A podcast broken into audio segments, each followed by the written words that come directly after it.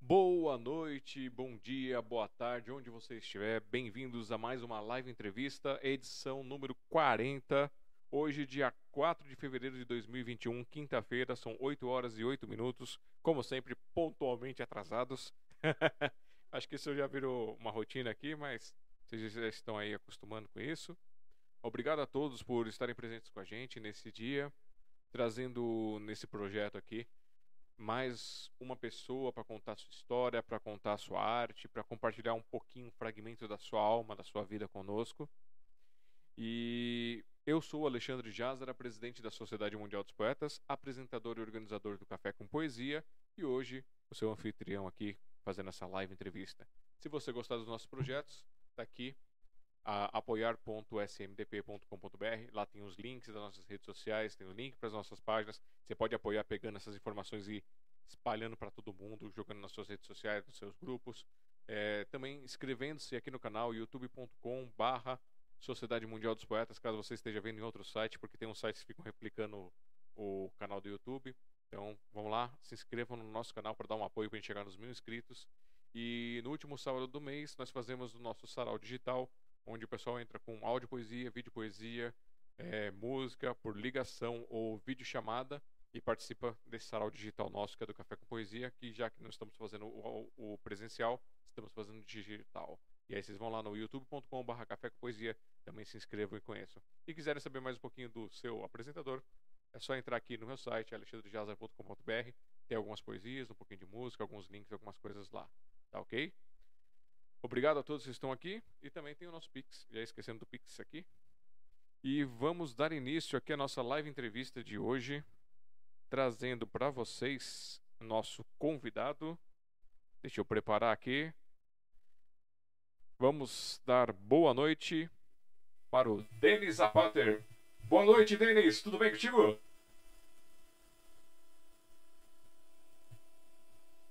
Boa noite, tudo bom, Alexandre?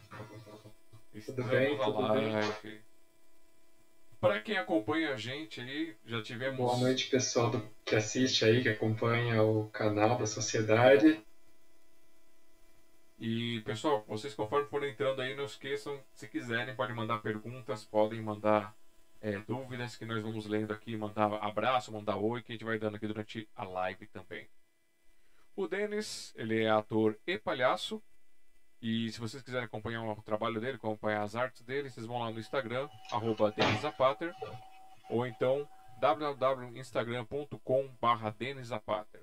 E no Facebook, denis.zapater, ou www.facebook.com.br denis.zapater. Também tem um contato direto com ele, com denis.zapater.gmail.com, vocês estão conferindo aí. E ele se torna nessa noite também mais um hashtag Vírus do Amor, espalhando a arte como o amor. Vamos lá, Denis. Vou deixar que você, primeiramente, faça a sua pré-apresentação, dá uma introduçãozinha aqui para a gente começar com as nossas perguntas. Vamos lá? Vamos lá. Bom, eu sou o Denis Zapater. Como você já disse, eu sou ator, palhaço. E acho que eu já começo dando os spoilers, que eu sou fugido da engenharia também. Então, eu sou um cara que veio de um, de um lado da, da, da doideira, da engenharia mecatrônica, para o outro lado da doideira da palhaçaria. Então, traz esse lado do de gostar, de ser curioso para o lado das coisas das exatas, de gostar desse mundo do, de mergulhar, e um lado de gostar de mergulhar no mundo do lúdico, da imaginação, das histórias e do, do brincar, né? Uh, eu, eu sou nascido, na verdade, na fronteira, ali São Paulo, Guarulhos, então sou da cidade de São Paulo. Ah, que mais que eu posso falar sobre mim? Assim, eu bom. Uh, não sei, quiser começar a perguntar, basicamente eu sou. Bom, vamos lá. Uh, eu tenho. É, pensando aqui, tô, vamos tudo no improviso, não preparei nada, dá pra ver, né? Basicamente, quais são os meus interesses nas artes? Assim, eu sou ator, mas a linguagem que mais me é a palhaçaria, apesar de eu estudar várias outras linguagens ou estéticas. Uh, atualmente eu faço curso de direção teatral também na SP Escola de Teatro, que aí é um ponto onde eu digo que eu acho que eu consigo conciliar duas coisas, que é essa visão uh, de pensar a mesma coisa, essa lógica, né, que a engenharia traz, um pensamento artístico organizado, né, pensar um projeto, pensar uma cena, pensar um espetáculo, junto, né, então tem esse lado que querendo ou não vem das exatas, vem do trabalho que eu trabalho na indústria, né, que eu trabalhei, que é pensar quase um produto mesmo. E o outro lado que é o lado artístico, que é aquela coisa de bora mergulhar nisso, bora mergulhar nesse universo e descobrir aí. Então, é tanto que quando está com os outros alunos lá dirigindo, eu só consigo praticamente o tempo todo dar aula em pé, se acompanhar o projeto em pé, porque eu preciso me mexer. Porque a arte vai pulando, né? É, tá certo. Essa é a introdução, então, do Denis para vocês. Boa noite, Roseli. Obrigado por já mandar sua boa noite aqui no chat, no YouTube. Beijo para você. Roseli Saboia, lá do Café com Poesia. É... Deixa eu preparar aqui, acho que meu microfone tá meio altinho, só para não estourar no ouvido do pessoal. Ok, Ju. Eu tava. Você me mandou aqui a, a tua biografia no WhatsApp. Aí eu fui quebrando aqui nos, nas pontuações para poder ver. E aí fui lendo aqui ponto por ponto. Aí você vai com as datas para frente, vai com as datas para trás. Aí eu fiquei meio confuso. Falei, ah, vou ter que pôr nas perguntas aqui. Não tem jeito não. Nada a ver. Deixa eu descer aqui até a tua biografia lá para baixo pra gente poder ficar perto das perguntas aqui também. É, vamos lá, primeira pergunta aí para começar light. Quando a arte começou na sua vida? Pergunta filosófica, vamos lá. Eu acho que quando eu descobri que tinha arte, não sabia na minha vida. Eu acho que esse é o ponto, porque a gente acha que não é artista, talvez em algum ponto da vida, né? Essa coisa de fui para engenharia, gostava de exatas e a gente às vezes não enxerga isso como arte. Mas eu acho que quando a gente pensa a arte padrão, assim, áreas de arte, foi quando eu comecei a ir pro forró, que é o lugar onde eu me encontrei muito, assim, primeiro, acho que a primeira arte, foi a dança, na época ainda da faculdade, e me envolvia, eu ia quase toda noite, assim, chegou uma época de cinco vezes na semana, em aula, e treinar, eu fiz parte do, do grupo lá, né, da onde tinha a escola e tinha o grupo a parte que a gente chegou até em competição, tudo. E aí foi onde descobri que tipo tinha algo que, que vibrava dentro, né? Mas aí quando você vai fazendo retrospectiva, você vai encontrando outros momentos que você sempre foi essa coisa de ser o, vou chamar o brincante, né? Que é essa pessoa que tá ali e não consegue estar tá parado. Tá ali, vê alguém, vai lá e brinca, vai lá e, e, e, quer estar de encontro com o outro. É esse encontro do olhar, encontro das energias, aí você começa a ver que sempre esteve lá. E muita gente na época da faculdade, da engenharia, chegava e falava assim: Nossa, você devia fazer teatro, assim, às vezes do nada. Pra... Né? Tipo, da onde que vem isso, né? Aí na época da faculdade eu até cheguei a ir lá, assistir o pessoal da, das cênicas, achei maravilhoso. Falei, bom, terminemos a engenharia, depois eu vou atrás, né? E já tava, né, já dançava forró um tempão, tudo. Mas aí quando eu terminei, eu falei, beleza, agora vou me dedicar a buscar o teatro em paralelo. Foi quando eu entrei nesse universo que eu falei, meu, aqui eu consigo desenvolver, acho que botar para fora um outro lado meu, que já estava aqui, já estava saindo, mas talvez eu consiga desenvolvê-lo. E aí, mas ainda não era palhaçaria ainda era assim, o teatro ali acontecendo, a palhaçaria estava acontecendo ali, mas eu não sabia que era ela. E aí, não sei se você quer saber quando que a palhaçaria surgiu na minha vida ou ainda segura um pouco. Calma, segura, segura, segura aí que tá na pergunta. Fiquei surpreso, forró. Mas você começou com aquele forró riscachão ou, ou já aquele forró mais risca-faca, é, riscachão, essas coisas aí, ou já aquele mais é, agarradinho, assim, aqueles já mais com, com coreografia? Como é que foi isso aí? Então, os, o forró tem assim, cada região vai ter o seu, o seu jeito, né? Claro que aqui em São Paulo ficou uma coisa com muito mais passos, né? Tipo, mas cada região de São Paulo, de São Paulo, cada região vai ter o seu estilo de dançar forró. Lá em Campinas tem um estilo que é muito muitos passos de braço, né? Até onde eu entendo, veio um pouco o pessoal que trouxe algumas coisas da lambada, até onde eu entendi. Então, forró grande é juntinho, mas ele é mais, eu vou falar assim, ele é mais dançado com os braços. O pessoal de Itaúnas também já tem uns jogos de pé que eu acho maravilhosos, assim, também. O pessoal de São Paulo tem outro estilo, tem, tem um pessoal, acho que é do do remeleixo, já tem uma coisa que eu, me parece que vai pro lado do, da gafieira. Então, assim, cada região vai ter o seu jeito de dançar. Campinas é essa coisa mais com braços, assim. Mas cada um vai ter o seu estilo. É o que eu acho gostoso, que eu, que eu gostei do forró, assim, eu... Eu comecei até fazendo outra de salão seis meses antes, um ano antes. Mas aí quando eu vi o forró, eu migrei pro forró. Aí depois eu faço as minhas minhas misturas, né? Hoje em dia, se tem um samba, eu danço samba Se tem um, um rockabilly, eu danço um forrockabilly. Tipo, eu uso os passos do forró para dançar o que for. Pois. Mas, uh, então, assim, eu acho que o gostoso que eu achei no forró é que, claro que você começa aprendendo com os professores, você vai se inspirando, mas você descobre o seu jeito de dançar. E eu acho que isso tem a ver muito com a palhaçaria. Você começa também pegando as técnicas, mais uma hora você descobre o seu jeito. Hum.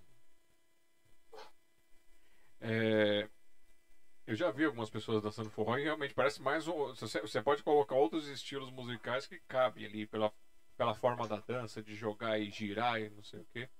Tem, tem gente que, que faz assim umas artes bem, bem bacanas, assim. E, bom, beleza. Você tá falando de forró, né? Mas foi aí mesmo aí? Foi nessa época da faculdade aí? Você tava com quantos anos? Eu tô com. Até dia 23 de março, estou com 37. e... Mas foi na época da faculdade, sim. O forró foi, foi acho que lá por volta de 2006, por aí. 2006. Mas antes disso, vamos, vamos puxar, vamos puxar e vamos tentar. Antes disso, se assim, não teve nada assim com, com escrita, com música, com, é, com coisa de escola mesmo, apresentação de prezinho. Vamos puxar lá, vamos, vamos regredir. Sessão re, retro, é, regressão. Deixa eu rememorar lá nas teias de areia. Bom, vamos lá. Eu acho assim, a primeira lembrança que eu tenho, assim, que eu não sei nem se tem foto ou é aquelas imagens que a gente cria na cabeça, que eram umas danças de. Não sei se era da lua de cristal, sabe aquelas coisinhas de escolinha assim? Uhum. Eu acho que eu era cor vermelha, e aí cada criança ia passando uma cor na hora que dançava. Então eu tenho essa lembrança de prezinho, de preparando de ser a cor vermelha, de para entrar em cena. Essa é, eu acho que é a lembrança mais remota que eu tenho de alguma coisa num, numa apresentação. Quanto a essa coisa rítmica, assim, eu tenho uma coisa que, que essa me marcou bastante. Uma vez que eu fui no. Aí já devia ter uns 12 anos. Que eu fui para um acampamento, eu tinha mudado para pro, né, outro para um prédio, e tinha uns, as filhas de um vizinho falaram, ah, ela está no acampamento, o filho vai gostar. Eu fui. Até então, eu pensava, ah, não tem ritmo, né? Não tem ginga, tal, aquela coisa que não, não acha que tem. E aí, tipo, nessa brincadeira de lá, você brinca, você dança, você faz batida de mesa, tudo. E você tem vergonha, mas teve uma professora, uma, uma monitora lá que falou assim, que ela, eu não lembro exatamente o que ela falou, mas teve alguma coisa do tipo, sabe quando a pessoa acredita em você, ela dá uma palavra de incentivo e fala assim, nossa, você tem ritmo. E acho que foi a primeira pessoa que eu devo ter falado isso, que depois daquele dia, parece que assim, a chavinha do poder dançar, dessas danças em roda, tipo, ninguém nunca falou que você podia. E essa pessoa falou, eu falei, meu, e uma criança, né? Tipo, ouviu isso e falou, tá, então eu tenho. E a partir de então, qualquer coisa de dança, de roda, eu, eu me dava o direito de brincar, sabe? Eu acho que você não se permite porque ninguém nunca falou que você podia. Mas teve alguém que falou que não podia? Não, mas eu acho que a gente não é. Acho que questão de educação. Aonde que as artes entram no nosso currículo, né? onde que tem currículo? É o que? A educação artística, que eu acho super importante, né? Com a forma como vem. Mas aonde que o currículo preza por você descobrir o que arte que te toca, ou, as importâncias da arte no desenvolvimento do ser humano. Então, eu, eu não acho que isso entra no currículo, talvez porque não caia no vestibular da maior parte dos, dos cursos, né? Que assim como quando as pessoas perguntam, ah, para que, que eu vou, sei lá, alguém vai fazer direito se pergunta por que, que eu vou estudar matemática, que eu sempre falo assim, se estudar matemática para a faculdade, se estudar para a vida, né? As artes também deveriam ser aí. Por que, que você estudar as artes? Para a vida. Talvez você não ache que vai articular artes, mas para você ter um olhar de. Como eu vou dizer?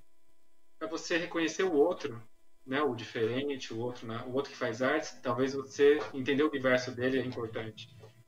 Então eu acho importante a educação permear um, um como um todo, né? Olha só, já conseguimos escavar aí chegando no, pegamos no prezinho, pegamos ali na adolescência, com o negócio das danças em grupo. Olha só, já, já estamos achando as fatias da arte. Eu pergunto isso porque, assim, é, eu quando eu estava ali no segundo ano do, do ensino médio, foram, foi me apresentado o mundo do RPG. Não sei se você já jogou RPG. Tô jogando na pandemia agora.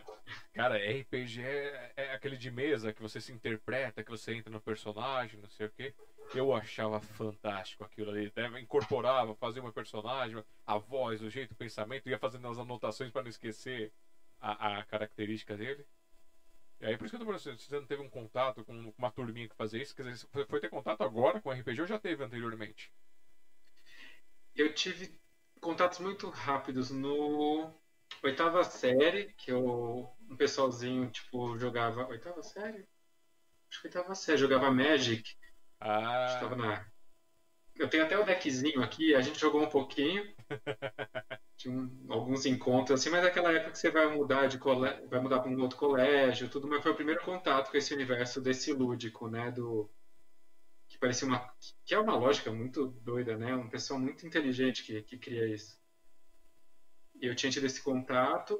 Depois eu só fui ter contato na faculdade, com esses amigos com quem eu estou jogando atualmente.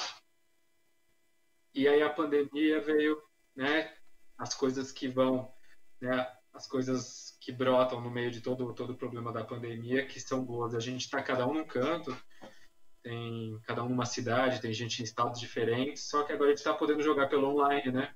Uhum. E eu acho sim, eu acho que é mais teatro que muito teatro que eu já vi. Não, dependendo do, do, da linha que você segue. Você joga, você joga o que? Vampiro, lobisomem, Chandler? É. DD. DD mesmo. Na, o raiz. Sim, eu sou um Tiflin. eu jogava é, Vampiro, é, joguei lobisomem uma vez e, jo, e jogava, joguei Chandler também. Era, era legal. São três universos totalmente diferentes, né? O Change, ele, o, o Change é legal porque ele mexe com essa ideia da, das fadas, do mundo das fadas, de arcade, essas coisas. Então você tem os diversos personagens com as suas características, né? Você tem aquele que é maluco, mas ele mexe com tecnologia. Você tem o outro que é todo timidozinho, mas se abre a boca, você sai correndo de medo, umas coisas meio assim. É, Maravilhoso. É um universo muito bacana. E essa aí dessas cartas de médico, a gente pode combinar se um dia que você estiver de folga, a gente tentar jogar online pra ver se dá certo, porque eu tenho meu deck aqui. Ah, é perfeito, vou adorar. Porque, porque ser, é cada um numa tela. Super top. E beleza, então a gente chegou aí no, no RPG. É, como você jogou. O Magic não tem tanta interpretação, né? Então não, não, não faz. Se você tivesse jogado RPG, eu ia falar pra você.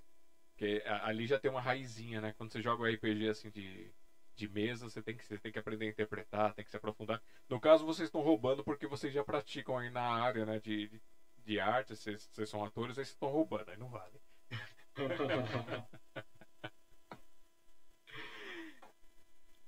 Mas tem paralelos muito interessantes, assim, com que eu, claro que até meus amigos eles jogam há mais de 10 anos, alguns deles ali, mas que eu fiquei falando, caramba, né? É muito. Qualquer coisa que você quer fazer no jogo ali, tem, tem, tem uma regra, tem um, um, Você fala assim, ah, mas se eu quiser fazer isso, fala, putz, não vai ter, sei lá, esses passivos, sabe? Que é. Não precisa jogar. Ele fala, não tem. Eu falo, não tem regra.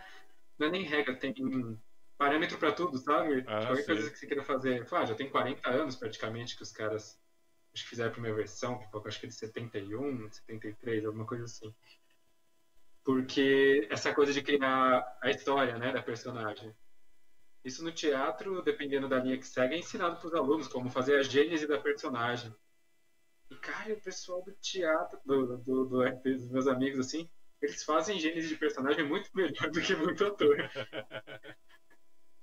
É, você tem que criar. Você começa ali com um papelzinho com seus pontos que você tem que distribuir, tem que pensar direitinho como distribuir. Depois vai a evolução, o que, que você vai fazer. Se você inventar alguma coisa, tem as dificuldades. É, é, é bem bacana, assim, dá pra.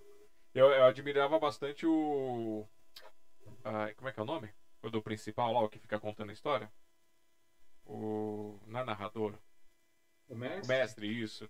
Admirava a cabeça do cara do mestre, porque você ia jogando, ele ia te criando as situações, ia tocando aí, volta pra lá, volta pra cá, você tá com 5, 6 pessoas. É muito louco. O problema é que eu nunca terminei um jogo. porque o mestre nunca terminava, o pessoal tinha raiva disso. Maravilhoso. É sempre um continua. É, não teve uma vez só que ele tava meio pé da vida que ele matou todo mundo. Que dó. Ele colocou todo mundo num buraco só, colocou um personagem super forte e saiu matando. Puf.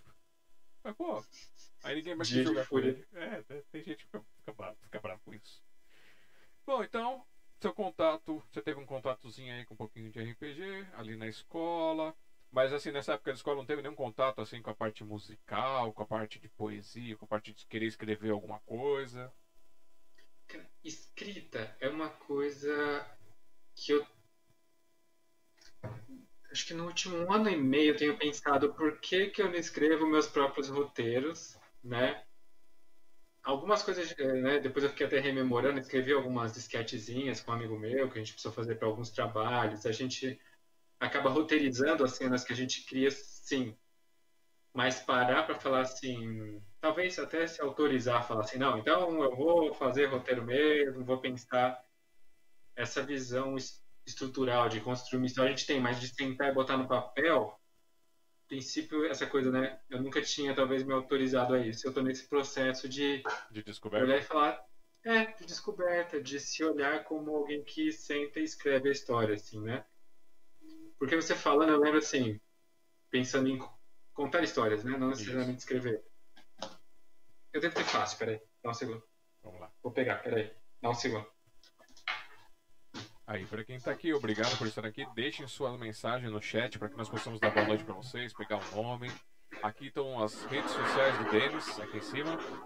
Opa, pra cá. Tô sempre errando aqui a câmera, aqui em cima. Aí tem ali, ó, Denis, autor e palhaço. Vocês vão lá no Instagram, arroba Denis Zapater. Ou se for pelo computador, instagram.com barra. E no Facebook, é, você vai encontrar ele lá por facebook.com barra denis.zapater ou entre em contato com ele no denis.zapater.gmail.com Oi Dulce, boa noite Dulce, obrigado por estar aqui com a gente, beijo pra você. Vamos lá. Ó, tandam, tandam. O que eu... Ó, isso aqui eu acho que eu faço desde pequenininho. Eu gostava de brincar menos com bonequinhos, assim, que eu gostava de, de ter bonequinhos, brinquedos. Mas eu gostava muito de bolinhas, bolinha de gude, essas bolinhas de plástico. Lembra aquelas arminhas que vendem em banca de jornal? Sim. Eu gostava mais de imaginar, tipo, eram soldados, então tinha 20 bolinhas, eram 20 soldados e, e essa coisa de imaginação, né? Eu preferia isso do que o brinquedo, porque eu podia imaginar o que eu quisesse. E, você falando, eu gostava muito de fazer, eu acho que eu tenho. Cara, tá tudo guardadinho, eu devo ter mais de 100. Eu gostava de fazer bonequinhos assim, ó. Ah, Tá vendo? Só que aí, eu gostava muito de super-heróis. aham. E você pode ver que essa é uma folhinha dobrada em três. Porque esse bonequinho. Veja só, veja a magia, a magia. Esse bonequinho se transforma. E ele bota sua roupa de super-herói. Oh! eu adorava fazer isso. Eu, você falando agora, eu lembrei que eu adorava fazer esses bonequinhos assim. Nossa, eu, eu achei que, que você. Que você tipo, era mais ou menos uma, aquela ideia do Commander, sabe? Aquele dos bonecos soldadinhos, você joga no tabuleiro, cada um com seus soldados com a carinha virada, aí você tinha que ir avançando, tinha um armeiro, a bomba, os negócios. Não sei se você chegou a jogar. Não, você, não é onde você apoiava. combate, não? combate. Você apoia, apoiava num triangulinho, você diz assim? É, ele tinha, na verdade já vinha pronto já o, o- as pecinhas com a cara de marechal, soldado, é, armeiro, essas coisas, e você jogava como se fosse um, um jogo de, de xadrez ou damas, a ideia, só que você ia se aproximando. Quando você aproximava uma peça da outra, você declarava o ataque, ou a pessoa declarava o ataque. E se, se a sua Ah. patente fosse maior, você matava o cara. Se fosse menor, você morria. Se fosse a bomba, explodia. É tipo um. um- como que é aquele que tem os naviozinhos? Só que É. com soldados. É, só que você, no, no, você fica escondido, assim, né? Cada um numa virada. Sim, E agora já. esse é declarado. esse, não, esse você tá na, na, na mesinha e vai mexendo. Bem, bem bacana. Não, eu gostaria de fazer meus cara. personagens. Legal, personagens que, que já tem a roupa de morfar, hein? Tem roupa de morfar, ó, e cada um. Eu tô olhando aqui até que era bem detalhadinho, né? Ó, o- né? Tem uns bonequinhos assim, com chifrinho, capa... Provavelmente assim que tem alguma inspiração, tem alguma inspiração em Cavaleiros do Zodíaco. Ah, ó, deixa eu pôr aqui na tela, peraí, que eu, eu acho que eu tirei você da tela sem querer aqui. Ah, não, deixa eu abrir mais a tela, na verdade. Mais pra direita aqui Ó, pra tem poder até, pegar. o, tem até a ombreira, ó, tem os musculinhos. Ó, agora certeza sim. que. Certeza que tá inspirado em Cavaleiros do Zodíaco, ó, essas roupinhas. Então é, eu gostava de fazer meus brinquedos, assim, e criar as historinhas mesmo, quem tinha mais poder, quem que defendia quem. Então você nunca Mas foi você- o garoto do eletrônico, né? Foi só do. do analógico. É, os, o eletrônico eu fui descobrir, assim, quando eu ganhei um Atari. Começou no Atari. Já dei a idade no começo, então já pode falar.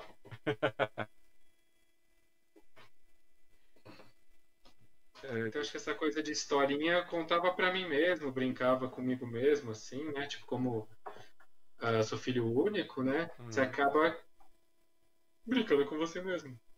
Eu fazia isso com Lego. Pegava os bonequinhos, tinha uns bonequinhos de Lego, aí você ia contando as historinhas. Às vezes você não montava nada, só ia usando. é, Eu, é, meu sonho era ter aquele balde do, do Lego pra poder montar o que eu quisesse, não ficar amarrado naquele universo. É, Lego é aquela coisa, né? Que chegava as três datas que você pode pedir presente, né? Aniversário, Dia das Crianças e Natal, você pensa, pensa, pensa e fala, Lego. É, vamos dar boa noite também aqui pra Rose, da Poesias da Rose, Amor pela, pela Vida. Rose, obrigado por estar aqui com a gente mais uma vez acompanhando o- a nossa live aqui.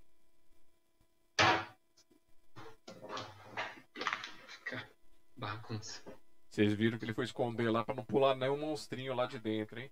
Porque já, já pulou os heróis aí, daqui a pouco tá pulando os vilões também que estão atrás dos heróis. Vai que dá vida pra eles, tipo Gremlins, assim, né? Não, eu tô, eu tô pensando mais num. num Toy Story da vida. Registrar o momento da história. É, vamos lá. Bom, então tivemos. Você mostrou aí, já, já achamos já as primeiras artes em desenho. Você chegou a, a se aprofundar com, com fazer desenhos ou só esses desenhozinhos ou nunca ou já tentou alguma coisa mais?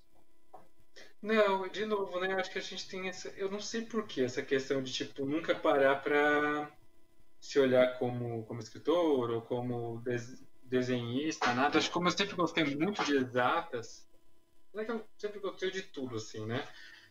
Mas como eu me dava muito com as exatas, assim, ah, você acaba assumindo que seu universo é esse. Depois você vai descobrindo que não, essas separações são meio inexistentes, né? Uhum. Matemática começou com os filósofos e uma coisa encontra a outra, não tem jeito. É, o, no- o nosso universo assim bem, bem, bem bagunçado, né? Você vê o no, começou com o estudo do universo mesmo, né? Começou com o- os astrólogos e aí em algum momento o astrólogo foi para um lado e começou a sair os cientistas que se aprofundaram e hoje eles se matam. Então se unindo de novo, né? Tem várias, várias pessoas unindo as coisas, o Amítico Zoami, que já começa a trazer uma, uns diálogos, né? Então, acho interessante. Qualquer conhecimento, eu acho que a gente tem que tirar um pouquinho as fronteiras do conhecimento e, e gostar de conhecer. Acho que é isso. Bom, vamos lá. É... Você me citou, então, primeiramente essa, essa sua professora, essa pessoa no nesse local que você foi lá, que, que cuidava dessa monitora, que te deu esse incentivo. Mas teve mais alguém que te incentivou assim com a arte, que tentou te influenciar, que tentou mostrar alguma coisa com livro, com música, com dança, alguma coisa assim, nesse período, antes de você entrar na, na, nessa parte de forró que levou às outras coisas? Hum, pensando assim diretamente, lembro assim, especificamente colocar as artes assim, acho que não. Que é uma pena, né? Eu acho que penso, a gente acaba seguindo uma questão de ah, se preparar para um bom colégio, depois se preparar para ir para uma faculdade, e você vai seguindo algumas linhas, meio que parece que são as únicas balizas que existem, né? Uhum. E o mundo da arte ali todo em volta, mas a gente.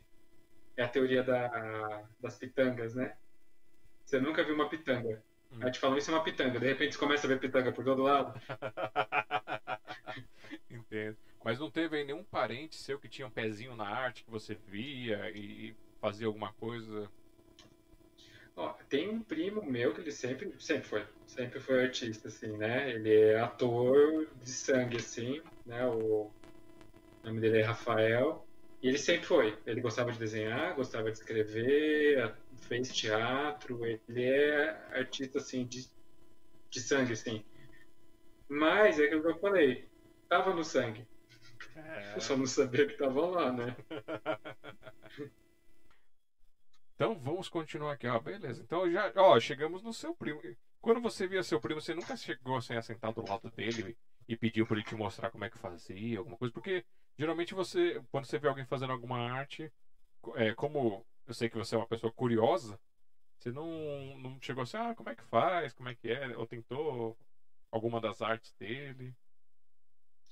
Ele, é, ele é das artes realmente meio cênicas, assim, né? Então, assim, ele, tudo bem, ele desenhava, ele, ele escreve, mas essa parte de, de atuar, de brincar, você tá falando, a gente brincava muito juntos, né? Ah, na infância. Então a gente estava o tempo todo, tipo, de, criando história, brincando, e meu avô tinha feito espada de madeira, a gente brincava com aquelas espadinhas. Então tava querendo ou não, sempre criando história e atuando. Você falando agora, eu tô pensando que realmente a gente atuava desde pequeno. Só de novo. A gente brincava na areia de obra, que tinha sempre areia de obra né? lá no quintal, né, dos meus avós.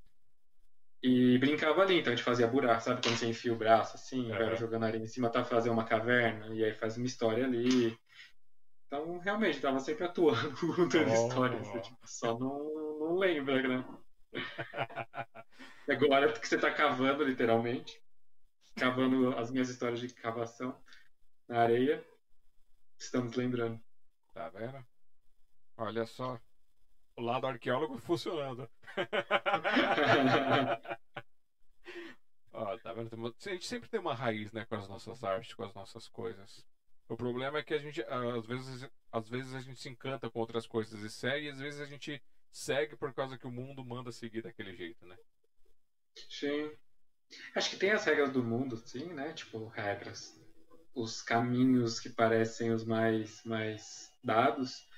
Mas que nem eu, eu olho para, né, quando eu falo que eu saí, eu, eu saí da engenharia, não é que a engenharia saiu de mim, né? Eu continuo usando ela no teatro tudo, mas eu enxergo a matemática, a engenharia como arte, assim, você olhar para o mundo e tentar transformar aquilo em, em, em equações, e tentar modelar, acho que a palavra é essa, você tentar, né, assim como um pintor olha para o mundo e tenta fazer uma arte numa tela, um matemático, um físico, ele, um engenheiro, ele olha para aquilo e tenta trazer para a obra dele seja uma obra mecânica, seja uma equação, então somos todos artesões. Né? Oh, frase bonita, hein? Frase de efeito. Frase de efeito. Vamos ver aqui. Ah, esqueci de falar. A Rose tinha dado boa noite pra você, a Dulce também mandaram boa noite pra você e Ah. sucesso. Boa noite, Dulce. Boa noite, Rose. Que bom. A, a Dulce, o- é o- ela vai lá no Café com Poesia, ela ia primeiro com a, com a nossa. é, com a nossa inesquecível Isabel. E aí ela ia lá, lia, lia os poemas da Isabel e ficava com vergonha de trazer os poemas dela, só que ela também fez teatro, fez os negócios, só que ela assim, é bem, bem tímida. Por aqui fez teatro, eu achava bem tímida. E eu tô tentando corrompê-la a trazer as poesias dela pro mundo e, a sua, e as outras artes. Ela tem, eu acho se eu não me engano, ela me falou que tinha uma peça dela também lá que estava engavetada. É, fotografia também. Eu, eu, tô, eu tentando corromper as pessoas lá no Café com Poesia com as suas artes. É, a timidez é bom. É bom a gente saber que. Porque é aquilo, né? Eu acho que aí o. ah, o palhaço me traz isso, né? Você não tenta não ser você. Você tenta trazer o que você tem. Tipo, como que a timidez você consegue exercer essa, esse um lado seu, né? A gente tem vários, várias facetas, mas como que essa timidez pode se desdobrar em arte, né? Tipo, Não precisa ser sempre aqui, tchá, né?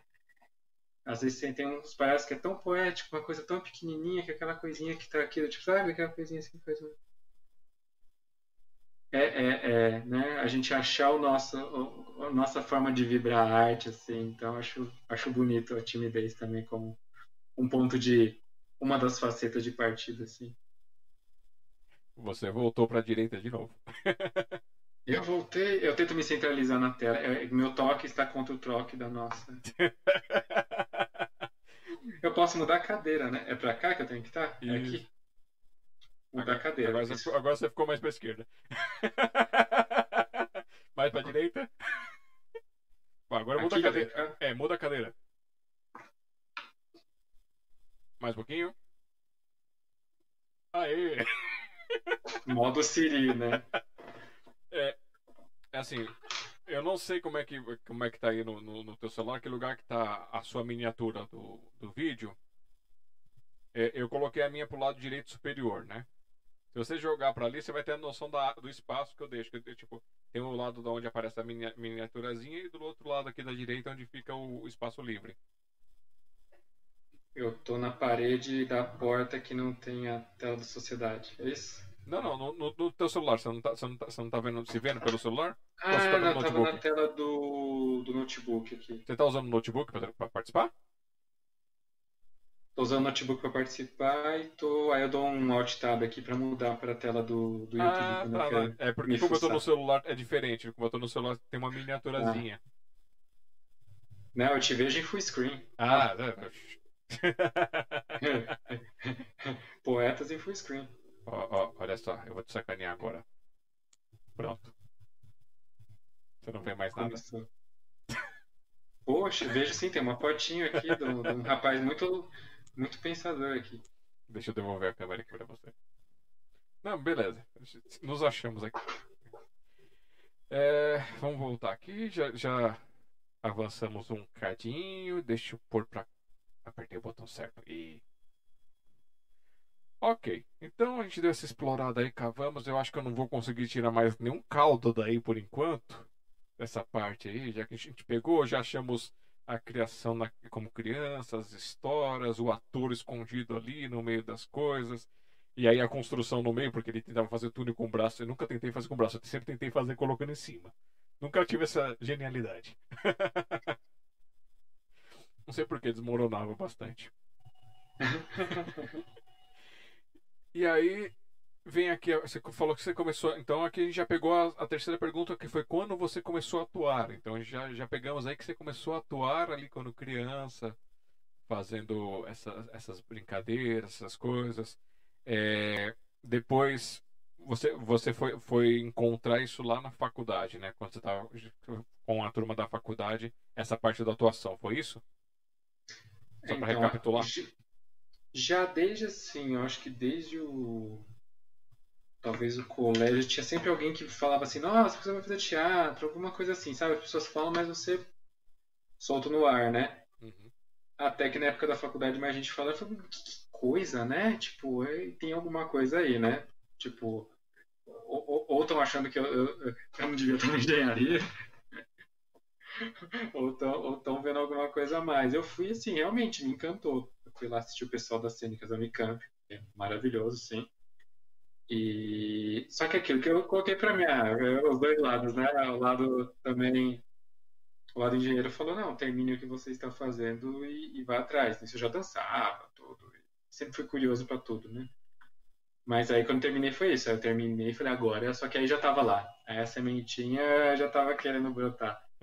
Aí terminei, eu fui, perguntei para um. Perguntei inclusive para uma amiga que era do, do. lá do trabalho. Eu trabalhava na empresa mesmo, dentro da empresa de engenharia, e falei assim, ah, conhece ali, né, no, em Campinas tal. Ela perguntou para uns amigos, me indicou uma que era cinco quarteirões de casa, que era o grupo Testes. E, meu, ali, assim, acho que foi colocado no destino ali, porque ali eu.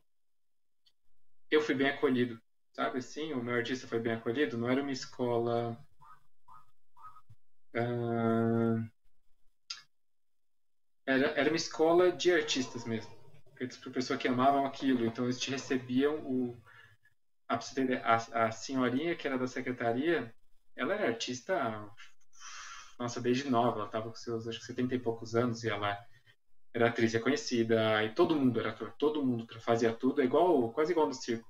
Todo mundo faz tudo, todo mundo é artista, todo mundo cuida da, do, do, do, ali do estabelecimento, mas uhum.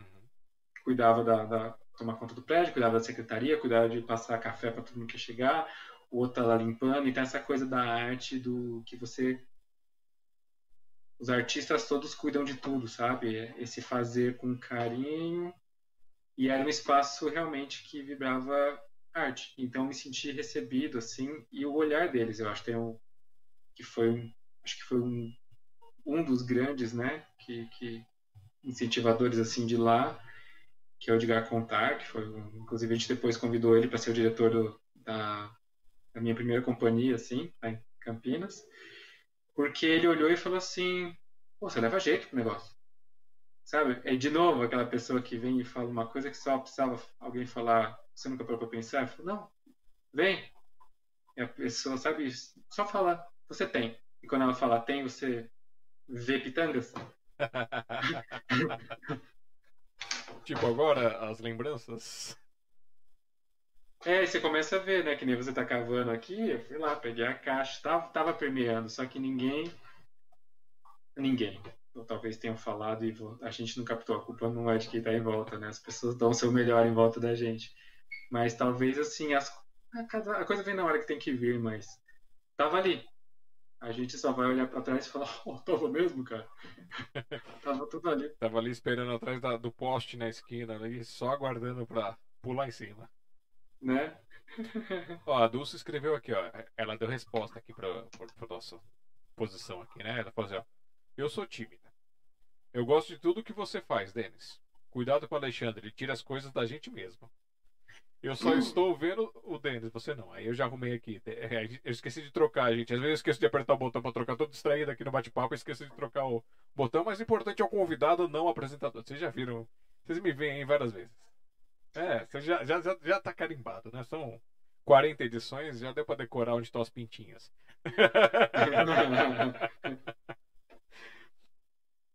é, Elida, Elida Souza Cardoso também. Elida, beijão pra você.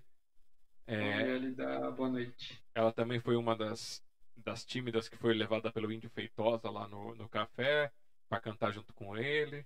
E aí foi achando aquela voz maravilhosa que ela tem, assim, sabe? Ela, ela vai cantar, você, você, sente a pessoa cantando com o corpo, com o negócio. Então, é, são pessoas fantásticas. Aqui são todos com, com histórias. A, a, Rose também aqui. A, a Rose era também é do Clubinho do Mal. Ela pegou e tá arrastando o pessoal pro, pro Smule. Tá arrastando a, a, a pessoa que gosta de cantar lá pro Smule pra ficar cantando. É, a Smule é um espaço? É, o Smule é um aplicativo que você, você entra ah. e aí você canta ali, faz tipo um videokê. Só que aí você canta com uma outra pessoa. A pessoa grava a parte dela, você grava a sua parte, depois junta as duas partes. Que show. E aí ela, ela é. Ela é a corrompe... ela, ela é a Caringama, ficam corrompendo as pessoas. e ela também tem as poesias dela, tem uma história de vida bem legal. Ela teve aqui com a gente contando também a história de vida dela, contando é, as etapas, os passos, é bem bacana. Depois vocês vão lá na playlist e acompanhem, pessoal. Bom, é, você está falando lá, você, você, até, você até cita aqui na tua biografia, agora deixa eu ver aqui para frente, para trás, para frente, para trás. É, tá aqui, tá aqui 2014, depois você foi para 2017, você volta para 2014. Deixa eu pegar aqui 2014 aqui. Ah, aqui é onde começa a parte da, da, da palhaçada, mas Peraí, o palhaço tá na frente do. do ator? Aqui na tua biografia? Deixa eu ver aqui. Deixa eu achar que, a parte que eu te mandei. Ah, é, quer ver, ó. Você colocou. Eu vou até mudar de posição para ordenar pela, pelas datas aqui. Colocou. Desde 2014 é palhaço do Festival de Circo da Cia do Circo, Campinas, com a qual também participa como palhaço convidado em eventos e intervenções na mesma escola de circo, treina trapézio fixo desde 2014. Só que aí você está me contando do, do, do, do, ator. O ator, então, é antes de 2014? Ah, sim, não. É porque como esse é um currículo que está mais resumido, ó, você vê como, como a gente a gente peca, né? Porque tem, tem coisa que pede currículos super curtinhos, mas aqui tem o técnico, porque assim, bom, vamos lá, tem o lado engenheiro e o lado ator, vamos, vamos do começo. Porque aqui o teatro comecei antes daqui do Carlos Gomes, né? Aqui o eu fiz lá no TESPES, comecei no TESPES, que eu te falei. E aí de lá eu senti a necessidade de fazer uma formação né, técnica. Lá era um curso livre. E aí eu resolvi fazer uma formação técnica. E lá em Campinas tem o Conservatório Carlos Gomes, que aí é um curso de dois anos, um curso técnico, tudo já já estava com o meu grupo de teatro, mas eu queria uma formação, é, é coisa de, da gente que gosta de estudar o tempo todo. Eu falei, não, eu quero outras bases teóricas, outras bases de corpo, de estudos, mergulhar mais ainda, né? Então, onde eu conheci um grande parceiro atual que, que, que fez curso de direção em São Paulo, que me indicou o curso que eu estou fazendo atualmente. Então, eu comecei antes do, do conservatório. Aí o que você está vendo é o conservatório. Ah, tá. Que você deixou aqui. É você jogou 2014 lá para baixo. Eu falei, eu tenho, eu tenho que questioná-lo, porque ele jogou 2014. Começa com 16, é. vai para 17, chega em 19, volta para 15, vai para 14. Tempos líquidos, é como diria o Bauman. Tempos líquidos. Tempos líquidos, é. Bauman. Hum. Aí eu vi que tem esses nomes aqui das pessoas que você cita aqui, ó. É, Sim, em percurso formativo passou por mestres como. Ah, que é dos palhaços, né? Esses Sim. O Enzo Magalhães. Tá, então eles vão deixar o palhaço aí. O palhaço fica aí ainda na caixinha, não sai. Segura o palhaço, antes que ele pule da caixinha. Assim. É, bom, começou a atuar, ok. É, e que tipo de atuações você começou, você começou assim a interagir com? É, foi, essa, não, não, não, não as em grupo, mas aquelas que você começou a, a se expor assim, uma coisa mais de drama, uma coisa mais fantasia, mais infantil. Cara, acho que assim, o bom do, do, do, do grupo TESPs, assim, é que não se colocava as coisas. Claro, tinha toda uma parte teórica, uma visão do.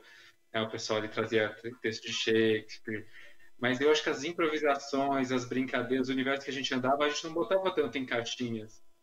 Acho que isso foi gostoso de começar no meio de artistas, assim, tipo, eles estavam ensaiando peça infantil para apresentar, a gente estava vendo aquilo, aí estava montando né, recortes, pegava Shakespeare, o, o professor adaptava, e a gente estava montando, só que ao mesmo tempo não estava montando de uma forma clássica, porque tinha a professora que tinha vindo da Unicamp e queria fazer uma coisa mais experimental. Então esses universos estavam misturados. Então, acho gostoso até começar assim. Antes de você botar em caixinhas, você tá livre para jogar, para brincar. Claro que depois você vê esse lado do, do dinheiro, foi procurar algumas caixinhas, né, de, de se aprofundar, de caçar as, as estéticas, por mais que nada seja puro, né? Uh, a gente vai buscar mais informação mas, assim, eu acho que aquilo, aquele movimento que eu acho que é até saudável. Começou aberto, né? sem caixinhas. Depois você fecha. Começa a achar. Só que tem uma hora que você tem que abrir de novo. Você ficar preso na caixinha, É, é, não vai rolar ali. fica Então tem complicado. que, tem que ir abrindo, fechando, descobrindo coisas, até porque você só faz relações quando você implode assim as, as caixinhas mesmo. É, isso você me fez lembrar aqui na. Acho que foi no.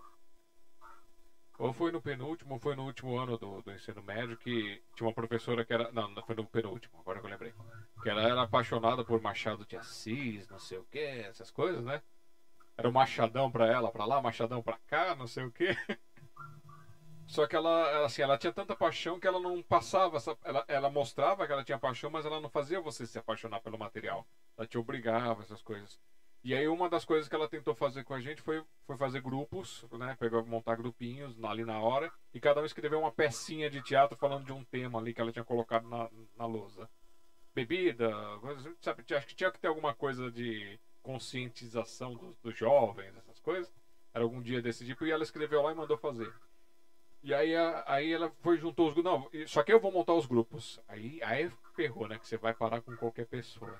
Aí me- ela me colocou com os caras mais bagunceiros que tinha na, na sala. Porque como eu, eu, eu tinha, tinha, tinha as notas mais altas, eu ia puxar eles pra dar nota pra eles. Pra essa participação. Aí os caras falam assim, ah, mas o que, que você vai fazer? Ah, você faz o que você quiser, a gente vai atrás. Falei, tá bom. Aí eu fui lá e escrevi uma, um negócio de- de- com bebida, com não sei o que, bababá, as coisas lá.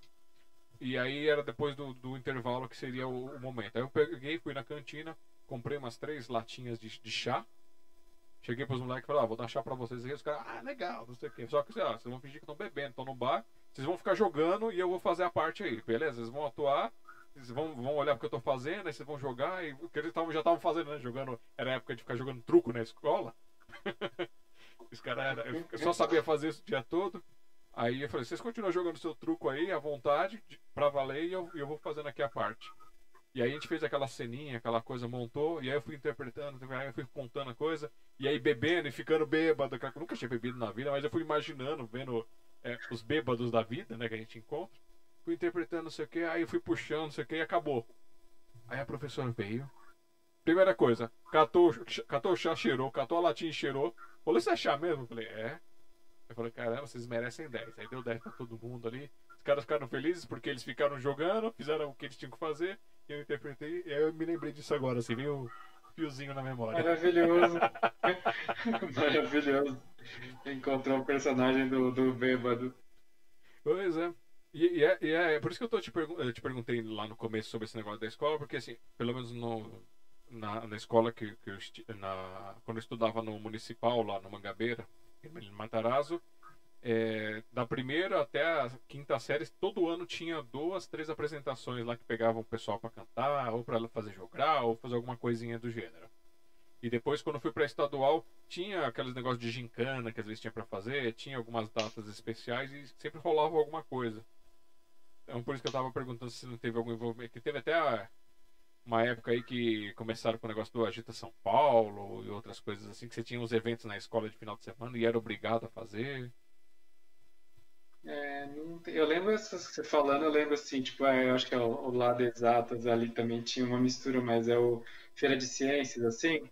E foi quando eu descobri que eu precisava usar óculos, Hum, porque eu resolvi fazer o Rio Tietê e fazer uma maquete do Rio Tietê. E aí eu queria, porque queria fazer no isopor, aí pegou aquelas camadas de. Aí começa a vir engenharia, né? Minha mãe me ajudando, tudo. eu- Aí descobri que você pode aquecer a, a lâmina da- do, do estilete para ir cortando isopor, aí forrou aquele rio para poder botar aquela gelatina, e aí de ficar tanto olhando pro, pro, pro fogo, ficou com dor de cabeça, eu descobri que eu tinha que usar óculos. Mas querendo ou não, é um jogo artístico, né? Porque tava fazendo já uma maquete de um rio, é a parte de cenografia, aí brincando com isso, né? Tem uma artesania aí de novo, né? olha. Você nunca se interessou por aqueles é, modelos assim que o pessoal faz que tem trem, de, de trenzinho, que faz as cidades, essas coisas? Nunca teve interesse nisso? Eu gosto de Lego, né? Só, só do Lego mesmo, mas nunca desse, desse tipo de desses modelos. Não, eu, eu lembro que na. Ó, você falando vai vendo.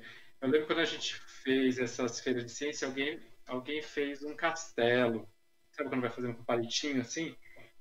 E eu olhei e falei, meu, eu queria saber fazer castelo de palitinho assim, né? Que lembra um pouco Castelo Ratimbum, essas coisas assim. Então, assim, me fascinava, mas eu nunca cheguei a pensar em modelismo, assim, não. É, modelismo não. É porque pessoal, é, eu conheci um, uma pessoa que ele, ele era fanático por trens e é aqueles trens que é caro, aquela coisa que, que o trilho passa eletricidade, que você tem uhum. e aí uhum. você vai montando e faz aquela pega um quarto só para poder montar o teu, teu é, as arvorezinhas, os negócios e tudo. Eu falei caramba, gente, é, é um universo assim extremamente criativo, né? Sim, meio Gasparzinho, né? O livro do Carlos Gasparzinho. Sim. e assim chegamos à primeira hora da live aqui. Já, na primeira hora Olha, da live acabando. Já foi uma hora? Já. Hoje, dia 4 de fevereiro de 2021, quinta-feira, são 21 horas e 6 minutos, São Paulo, capital.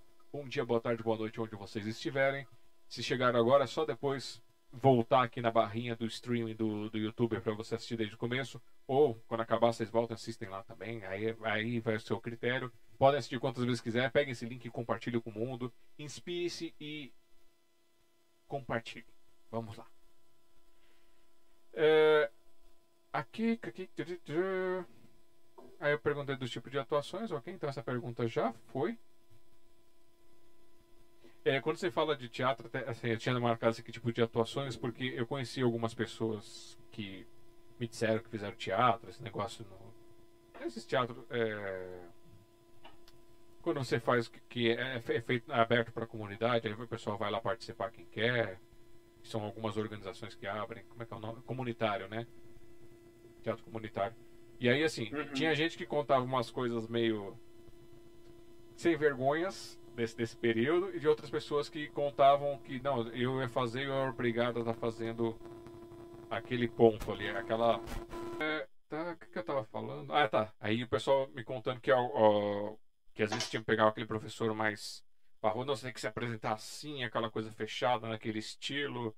É, se é triste, é, quando a peça é triste, é totalmente triste, quando é não sei o que, não tinha essa flexibilidade. Eu até me admirei em saber que você deu a sorte de encontrar esse grupo flexível, esse grupo que te introduziu né, a, a, as possibilidades. Sim, acho que vão ter estilos, né? De direção e, e tudo bem. Acho que você vai em. Claro, nada impositivo, né? Eu acho que o artista tem que ter sensibilidade para olhar para o outro artista e ver e tentar aproveitar o que ele tem de melhor ali, como ele funciona. Vamos, Claro que no começo você vai aprendendo, tipo, não é.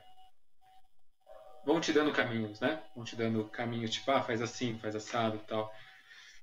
E tem pessoas que preferem ter a coisa um pouco mais desenhada. É, você trabalha. Vamos pensar se o xadrez, né? Xadrez tem um monte de regra. Dentro dessas regras, você consegue pirar loucamente, né? Sim. Não é porque você tem regras que você não tem mil caminhos a serem seguidos e criar o seu o seu jeito de jogar ali. Então, assim, sempre tem balizas. Agora tem gente que prefere trabalhar já com balizas prévias, mais, mais, mais definidinho. E a gente gosta de jogar mais solto. Eu acho que a função de um diretor, agora falando de direção, é isso: é você olhar para a pessoa e saber o que, que ela. Como conduzi-la. Eu, eu gosto mais até de pensar que o diretor é quase um. O, o, o vou pensar no ator, né? O diretor lida com várias, várias outras áreas, vários outros artistas, né? Sonoplastia, iluminação, tudo. Mas pensando o ator ali, é quase uma. Você não falar, vai para lá, vai para lá. Você lê ele, você guia a partir do que ele te traz. Você vai lendo aquela pessoa, vai lendo aquele artista e tenta guiar o, o que ele tem de, de bonito, assim, que tá vibrando. Você vai, vai usar. Aquilo te guia. Você. O diretor não tem que tem, que ter talvez um, um, ponto assim, um ponto focal. Mas não pode estar preso aquilo.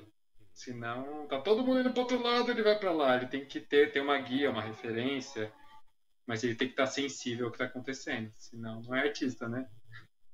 Bom, pelo jeito que você está falando aí, parece que você tem.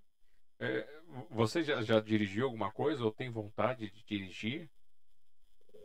Então, eu, eu fiz assistência de direção em Campinas, né? Um, um grupo lá que acho que posso dizer que é, é semi-profissional, porque são pessoas com tempão da, das áreas das artes, mas não vivem das artes, né? Eles são fazem teatro há muito tempo, né? São muito bons.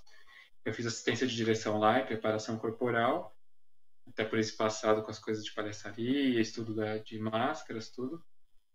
Uh, e agora estou fazendo esse curso de direção teatral aqui, e aí aqui é na prática, né? É um curso muito prático. E é uma delícia, porque. Bom, eu, eu adoro, sou suspeito, mas você não. Estar em cena, né? E mesmo quando você está no seu grupo, no seu coletivo, você está criando as coisas, e meio que tem hora que vocês estão meio que se autodirigindo como está criando, mas você poder criar a partir do outro também é uma delícia. Criar junto, assim.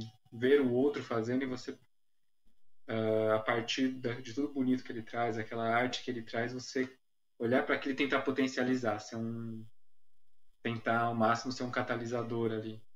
É, ser meio, digamos assim, é, jardineiro, meio paisagista, que só vai dando a forma para a planta ali, só vai dando a força dela. Seria mais ou menos isso? Uma analogia, assim. Cara, eu acho que a planta dá a própria forma, você só. É que você vai fazendo você... aqueles recortezinhos, é... aqueles ajustezinhos, para ela não ficar tão caída, para ela ficar um pouco mais forte.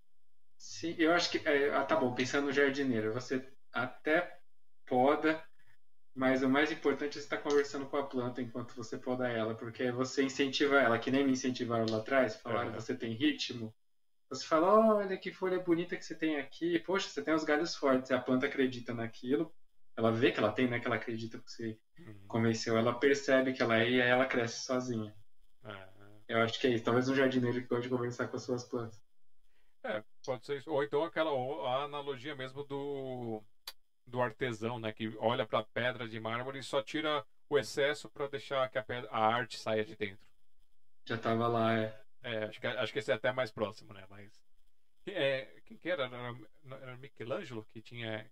Que tem essa. Pelo menos que atribuem essa frase a ele, que a, a escultura já tá lá, ele só, só trabalha a pedra, alguma coisa assim.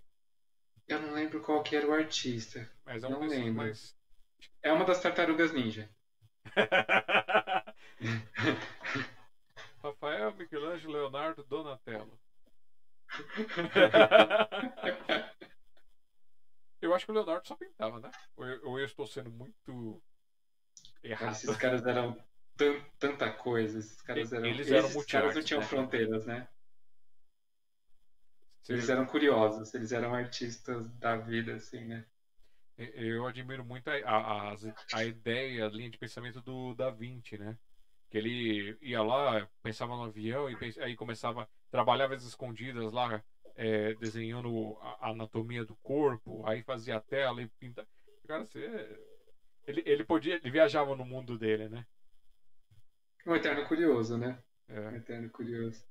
E a gente perdeu muito disso com a nossa avanço, né? Eu acho que até culpa um pouquinho desse negócio das escolas que trabalham a gente no. Cada um nas suas caixinhas, no seu universo, aquela forma de produção, né? Tudo enfileiradinho, todo mundo recebendo a mesma informação e fecha a caixinha, passa pro próximo e vai, e vai avançando, né? A, a produção dos alunos. Sim. É aquilo que eu, que eu, que eu estava falando, né? Articulando. Não é mal, eu acho, às vezes, você fechar em caixinhas por organizar. O problema é achar que a caixinha determina o que está dentro dela, sabe? Não, a caixinha é só para te ajudar a delinear, mas a caixinha é só um começo. Tipo, é, ninguém fala pra gente que tem a tampa. Você pode tirar. Você pode abrir a tampa. Posso pular para outra caixinha? Pode, mas por que, que essa coisa está dentro dessa caixinha não pode colocar naquela? Não, ninguém falou que não pode. É, Você só botou em caixinhas separadas para entender, tipo, né? Sei lá, é igual cozinhar, né? Você pode misturar o tempero que você quiser. É, hora dá certo, hora não. é, e tudo bem. Né? E aí eu acho que é uma coisa que também não ensina na escola. A gente tem que. O processo de descoberta passa pelo erro, né? A gente é treinado para acertar. É, não para descobrir. A fissura é só acertar, né? Só pode acertar, errar não dá certo. Tem que ser que nem eu, gente. Na hora que eu vou, na, vou pra cozinha. Às vezes eu invento uma coisa e junto as coisas. E se fica ruim, eu como tudo sozinho porque ficou ruim. Aí vai ficar bom, eu tenho que brigar pra comer.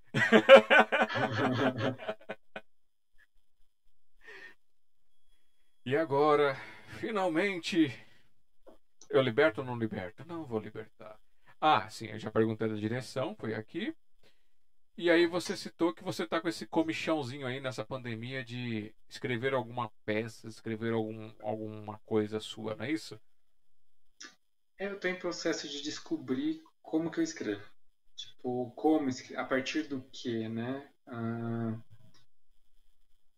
ah, a partir de onde que, que, que parte a minha criação? É a partir de um, de um corpo no espaço, criando? É a partir de uma referência? É a partir de um escrever um, duas linhas e aí eu vou criar com o corpo e volto e escrevo. Eu estou nesse, nesse processo de descobrir caminhos de criação, porque às vezes que a gente escreveu foi porque veio uma demanda e a gente criou em cima, mas é, eu estou tentando encontrar assim, tudo bem, quando a demanda vem de fora a gente acaba fazendo. É. A gente faz e nem para para pensar. Mas quais são as demandas que estão vindo daqui e a gente não está ouvindo, sabe? Agora eu, eu, eu, vou, eu vou ali e volto já, peraí. Eu vou pegar um ah. negócio. Vai tranquilo. Vai enrolando pessoal aí que você tá na tela. Ah, pessoal, vamos, vamos brincar aqui um pouco. Vamos entrar por um universo lógico aqui. Turururu. Turururu. O meu tucaninho básico.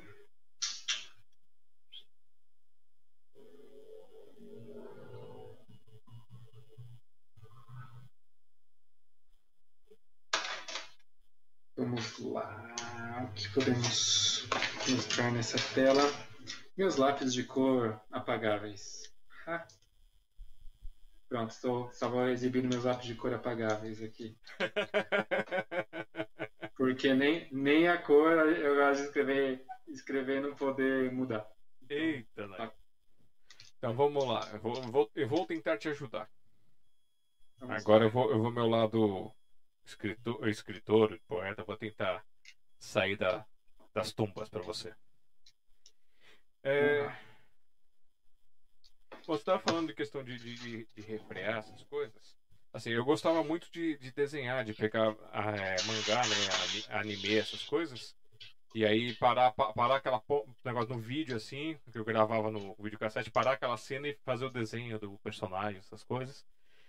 Eu achava muito legal isso e tentar e até ficar legal os desenhos. Eu comecei primeiro quando criança, a minha ideia maravilhosa foi eu vou colocar folha de sulfite em cima da capa do álbum do pica-pau e aí como eu enxergo a linha, eu vou passar o lápis em cima da linha e vou estar tá desenhando. Comecei fazendo assim. Não vi ninguém fazendo, foi uma coisa assim, tipo, eu achei, me achei o gênio, né? Descobri a lâmpada. Maravilhoso, descobriu sozinho. Maravilhoso. Aí eu lembro que eu desenhava bastante. Aí depois você vai crescendo, você vai deixando de desenhar, aí vai fazendo as coisas. Eu fiquei muito tempo sem desenhar. E aí teve um ano aí que a gente foi, a gente foi comprar um presente com umas crianças, aí tinha uns lápis de cor, eu falei, ah, eu quero pra mim. Lápis de cor. Eu não tinha lápis de cor, eu quero lápis de cor pra começar a desenhar. E eu sempre tive uns desenhos meio sinistros, digamos assim, né? Mais reflexivo de paisagem, fim de tarde, essas coisas lá, digamos, psicólogo, né? Que isso aí é, são os motivos e a gente está tratando isso. E aí eu fui e comecei a fazer. E aí agora recentemente eu fui lá e deixa eu ver se eu consigo passar para você ver. Que lindo. Comecei a pintar isso daqui tudo, né? Com lápis de cor, essas coisas. Não tenho técnica, não tenho nada. Eu vou desenhar porque simplesmente eu quero desenhar. E foi desenrolando isso, e aí foi me trazendo algumas coisas. Aí esse desenho aqui que tá por acabar, eu tenho essa, essa má mania de começar e não terminar. Isso é horrível. É, vai até, porque até fazendo tec-toque aqui atrás ela, ela tá brava. E aí, uns dias atrás, eu tava sem o que fazer, rabisquei aqui o. Até pus lá no Facebook pessoal. que fofinho. o meu. Muito fofinho. Meu porco alienígena. E aí, essa semana, quem tá acompanhando lá no Instagram viu que eu fiz. Eu tava tentando criar uma ideia de uma arte para um serviço meu. E aí eu fiz um desenho, fiz um desenho assim de, um, de uma paginazinha, entrando no servidor, um negócio assim, postei lá no Insta. Depois no outro dia eu pus um desenho, tentei desenhar um, dragão, um dragão que saiu torto e gordo. Mas vai, vai, vai assim mesmo.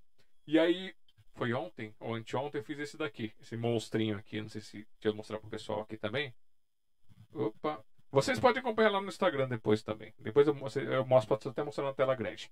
E aí eu misturei tipo uma borboleta com um besouro, com, com uma abelha, com, com, com, vários insetos assim, né? Pra ser um monstrinho do mal. E aí eu mandei no Instagram, e aí o Henrique, ele pegou e colocou lá, ah, gostei desse aqui, eu vou batizar. E ele deu um nome lá mó complicado, aquele nome de, de monstrinho de japonês, sabe? De, de série japonesa, tem aqueles nomes esquisitos. É. Aí ele deu um nome lá, falei, pô, legal, gostei. Aí eu falei pra ele, meu, esse aí é o, é o monstro que luta contra os, os Mups. Aí, aquela lembrança, assim, que em 2004, nós fomos, ele me convidou pra conhecer o pessoal de evento de anime. Que aí tem os cosplays, tem os jogos, tem essas coisas tudo que é o encontro que o pessoal vai, né? Não sei se já foi nessas feiras. Fui uma vez, maravilhoso.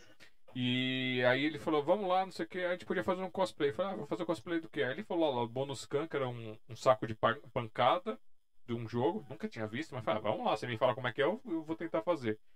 E aí, no, no, nisso que ele tava criando isso, falou assim, ah, vou fazer pra você então um, uma roupa de Mup. Que a gente gostava de tomar Mup. Aí eu fiz um, um, um peguei o TNT, a gente passou a noite costurando e cortando as coisas e montando, e ele ficou vestido de Mup. E a gente foi pro evento. Cara, foi divertido. E aí, nessa época, eu falei assim: ah, vou montar, o, vou montar os tokusatsu dos Mups. E aí eu escrevi, cheguei a escrever um, um, texto, acho que um ou dois textos contando a história dos Mups, dos heróis dos Mups, essas coisas, bem nesse estilo de Power Rangers, de Changeman, essas uhum. coisas. Mas larguei, ficou por lá. E aí, voltando agora, eu lembrei disso aqui por causa desse monstro. Aí ontem me deu cinco minutos aí. E aí eu comecei a fazer isso aqui um storyboardzinho, que eu até coloquei lá no Insta também, ó, pra vocês verem quem vai lá, depois vocês olham. Eu comecei a desenhar a, as linhas, né? Tipo, eu fiquei com a ideia na cabeça, o que, que eu vou fazer? Aí eu falei, ah, vou trazer essa ideia do monstro dos Muppets, então eu tenho que apresentar, vou fazer um HQ. Aí fiz a linha, comecei a fazer a linha torta, assim, retângulo. Tá tudo torto. Mas como é tosco mesmo, então tá tudo certo. Falei, vai, vai, vai assim mesmo. Aí eu fiz lá, fiz o primeiro quadrado, aí eu fui, fiz o espaço onde entrava o texto e escrevi uma frase. Primeira frase que veio na cabeça eu fui soltando. Eu falei, beleza, então em cima dessa frase eu vou dar uma sequência pro negócio. Aí eu fiz o segundo storyboardzinho, onde eu apresentei o, os vilões. Que é, eles surgem da maldade humana, do pensamento, das redes sociais, não sei o que, aquelas coisas. Aí eu juntei três, três monstrinhos aqui. E aí no, no, ter, no terceiro quadro eu, eu, eu, falei assim, tá, então eu vou mostrar da onde, tá, de onde estão surgindo, que é desse negócio das redes. Aí eu fiz um computador com aquela telinha parecida com WhatsApp, essas coisas. Aí do outro lado, sombras de pessoas pensando, falando ou pensando coisas ruins. E de um lado surgindo aquela, aquele monstro do meio daquela, daquela matéria, sabe? Aquela coisa meio, magia, meio magia, assim, do pensamento tornando matéria, aquelas coisas todas. A viagem, nos quadrinhos aqui. Não, dele vai, vai surgir uma coisa puxando a outra, maravilhoso. E aí, o último quadrinho para fechar, para poder fechar esse momento da história, surgindo os heróis, os Muppets. E aí é que... e aí é o que você tem aqui, ó. Deixa eu até aproximar pra você. Não sei se você vai conseguir dar uma olhadinha, ó.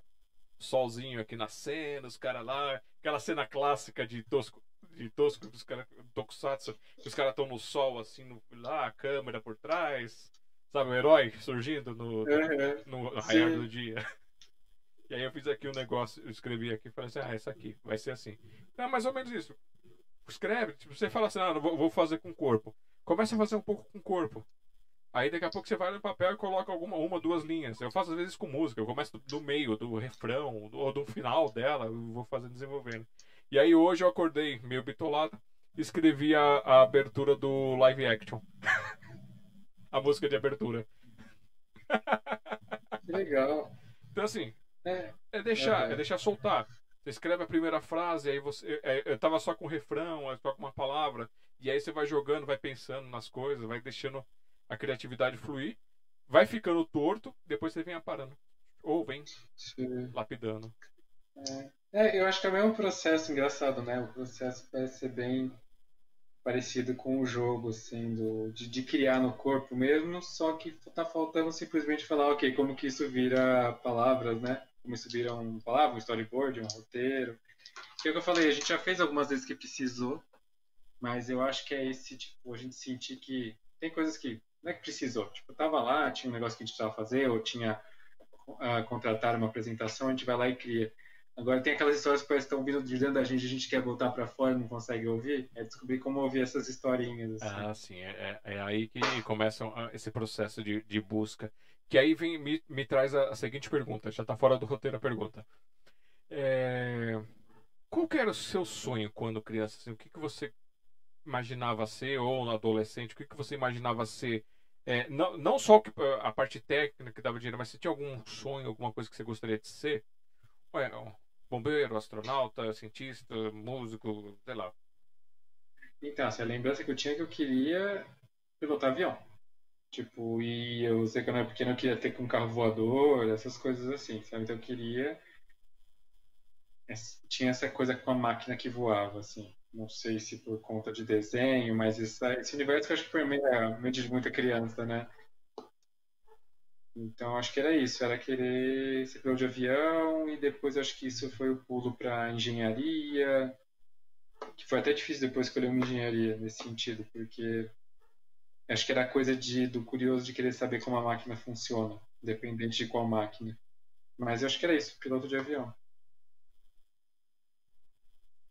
Mas era assim, avião comercial, avião particular, caça. Eu acho que eu só imaginava do tipo. A...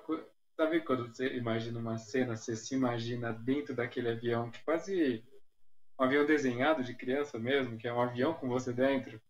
Né? Não, é, não é uma visão de adulto. De... Opa, picotou, picotou, tipo, picotou. Eu estou fazendo. Espera que tá, tá picotando aqui, tá picotando. Tá, a gente parou na parte daquele desenho do avião, se imagina do avião. É, um avião infantil mesmo, assim, aquele desenho de avião tortinho, assim, que tem uma asinha só, ou a outra aparece do, um pedacinho do outro lado, e você se imaginando dentro dele e pilotando ele. Não era um, um desejo de carreira, acho que era um desejo de, de, de imaginação mesmo, de, de universo, do lúdico mesmo. Ah. Essa potência do voar mesmo. Quase um Belchior, voar, voar, subir, subir. É, é o, o avião é só uma materialização, materialização de um desejo humano, né? De, de ter asas. E, então o avião é, o, é só o meio de botar o sonho no possível. Eu tive a minha fase de querer ser piloto de caça. é Top Gun, né? É, nossa, Top, Top Gun. Gun era louco. Quando, quando apareceu o Top Gun, aí eu pude comprar o, o DVD para assistir essas coisas e ficar revendo. E assim, alugar o vídeo o, a fita cassete lá na locadora pra. Vocês não sabem o que é isso, crianças, mas a gente alugava as fitas para assistir. Ia num lugarzinho lá num, e escolhia as fitas num, e pagava para passar um, um, dia, dois dias com a fita. e, e, aí eu lembro de, de assistir e ficar maravilhado com aquilo. Aí, como eu jogava já tinha um videogame, essas coisas, então eu pegava joguinhos de avião, assim, simulador de voo, hum. e ficava hum. jogando, achava muito louco. Aí viu, pegava violão e tentava tirar o solo da música, aquelas coisas meio malucas. Maravilhoso. e agora, vamos abrir a caixinha. E de palhate. Perte o palhaço. palhaço, saia! Vamos convocar o palhaço! Venha, palhaço! Ai, peraí. Voltei, voltou a voz. Voltou, voltou. então, o que te fez tornar um palhaço? Essa é a pergunta, assim. Qual foi a faísca que te fez sair da mecatrônica, do engenheiro e, e palhaço? Então, eu acho que vai no mesmo movimento. Ele já estava lá, eu já estava fazendo ele. Eu só não sabia que, ele tava, que aquilo era palhaçaria. Porque antes de começar a fazer curso, antes de me tocar, eu já estava fazendo o jogo. Tanto que uma dessas peças que eu escrevi com um amigo meu, tudo, sim. A gente fez duas disquetes. Foi apresentar, né? Contrataram a gente para apresentar tudo. E já era jogo de palhaço né? Eu só, só não estava dando aquele nome para aquilo. Aí, onde eu fui, né, até nesse grupo de teatro teste, eu tinha feito umas coisas que, tipo, era, era esse universo do, do, desse ser que brinca, desse ser que se revela, que tá jogando com todo mundo o tempo todo. Uh, tá escutando o outro, tá ali jogando com aquilo em tempo real. Eu só fui me tocar que isso tinha um nome, tinha um universo por trás, porque um amigo foi se casar, um amigo, da, uh, um grande amigo da época do, do colégio foi se casar, e mora nos Estados Unidos, foi se casar em Las Vegas. Aí foi para lá, né? A gente foi para lá, os, os, amigos, a gente foi para lá pro casamento dele. E é óbvio que eu fui para lá e, tipo, eu queria ver as coisas artísticas, né? Tava preocupado com Las Vegas por ser Las Vegas, tipo, nunca tive o sonho de ir para Las Vegas assim né? Eu tava indo por causa dos meus amigos, tava juntos lá, pô, um casamento Las Vegas, ia ter um casamento lá Las Vegas, aí tava, aí era da hora, né? Poxa, divertido, assim, todo, né, o, ele casou com, com Elvis, fazendo o casamento dele, então é divertidíssimo. Só que assim, aí eu, eu falei, pô, lá tem o Circo, tem o Soleil, né? Eu falei, vou assistir, e lá é muito mais barato, mas assim, aqui é ridiculamente caro, lá você paga um sexto do daqui para sentar na segunda fileira ali na frente, sabe? E aí eu fui para lá assistir dois espetáculos. Quando eu assisti o primeiro, eu assisti aquilo e falei, aí eu vi os palhaços entrando. E é um palhaço de um, de um universo que, que hoje em dia é um dos que mais me fascina, assim. Quando eu vi aquilo, eu falei, é isso que eu gosto de fazer. E é isso que eu tô fazendo já faz um tempo, sabe? Tipo, já tava fazendo aquilo, aquele tipo de jogo que foi assim, é isso. Não, não que eu não goste dos outros, as outras coisas do teatro, mas assim, aquele é o que eu basicamente que me permeia, sabe? No dia a dia até essa coisa que tipo, eu tô o tempo todo brincando, testando essas coisas em mim assim. E eu falei, pô, é isso. Então era palhaçaria. Tava pulando forte aqui. E aí, desde então, comecei a caçar. E comecei a caçar esses grandes mestres, né, brasileiros aqui.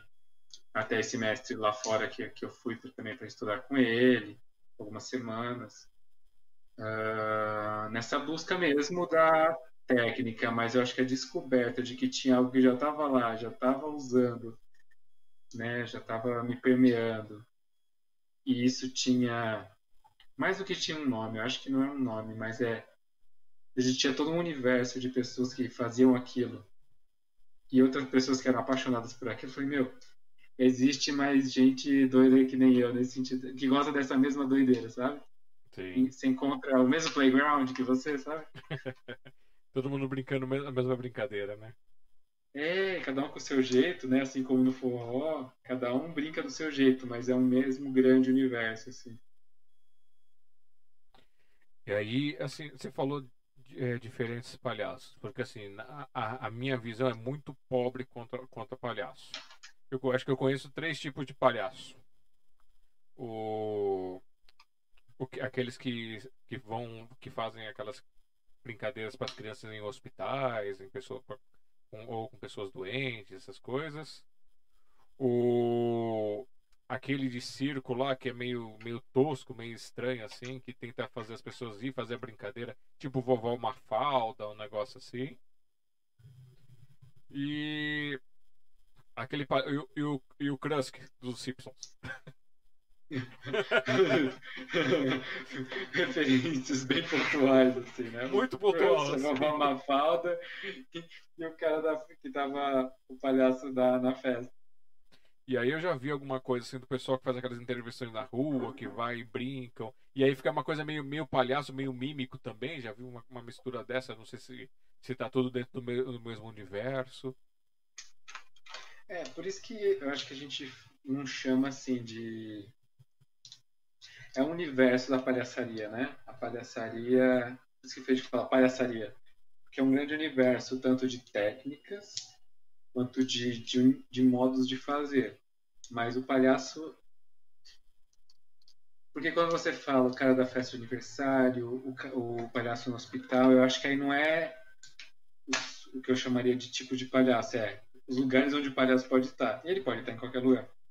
Né? Ele vai se adaptar ao lugar, ele está, claro, mas uh, existe esse palhaço mais do. Assim, aí é a minha leitura bem pessoal. O palhaço do, do circo, que não está no, no picadeiro, né? Pensando no tamanho daquele lugar. É gigantesco, ele está longe ali.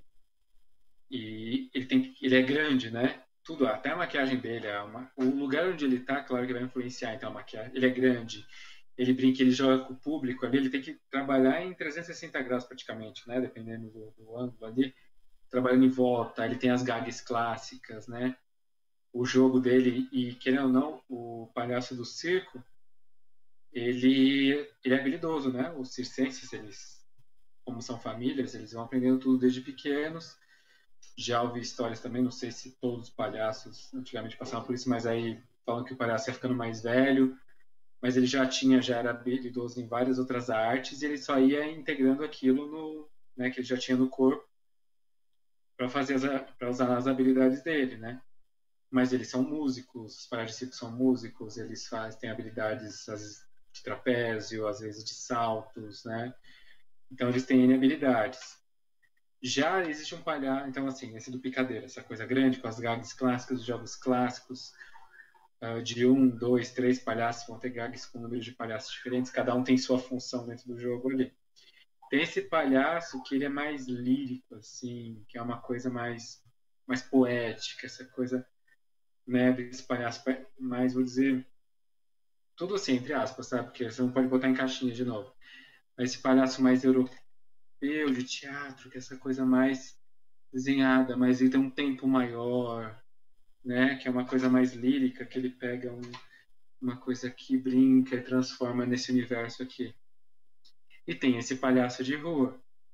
O palhaço de rua, aí você vê, eu estou falando dos lugares porque os lugares determinam a, a energia, a vibração do palhaço. Mas o palhaço de rua ele tem que lidar com o bêbado, ele tem que lidar com o cachorro, ele tem que lidar com o trânsito. E as pessoas não foram ali para assisti-lo. Né? Ele tá, as pessoas estão passando ou não. Ele tem que ter um certo, ele tem que saber ler o outro muito rápido para, se ele quiser parar o outro para brincar, tem que saber sacar as pessoas, saber ler cada um muito rápido ali e criar a história dele em tempo real.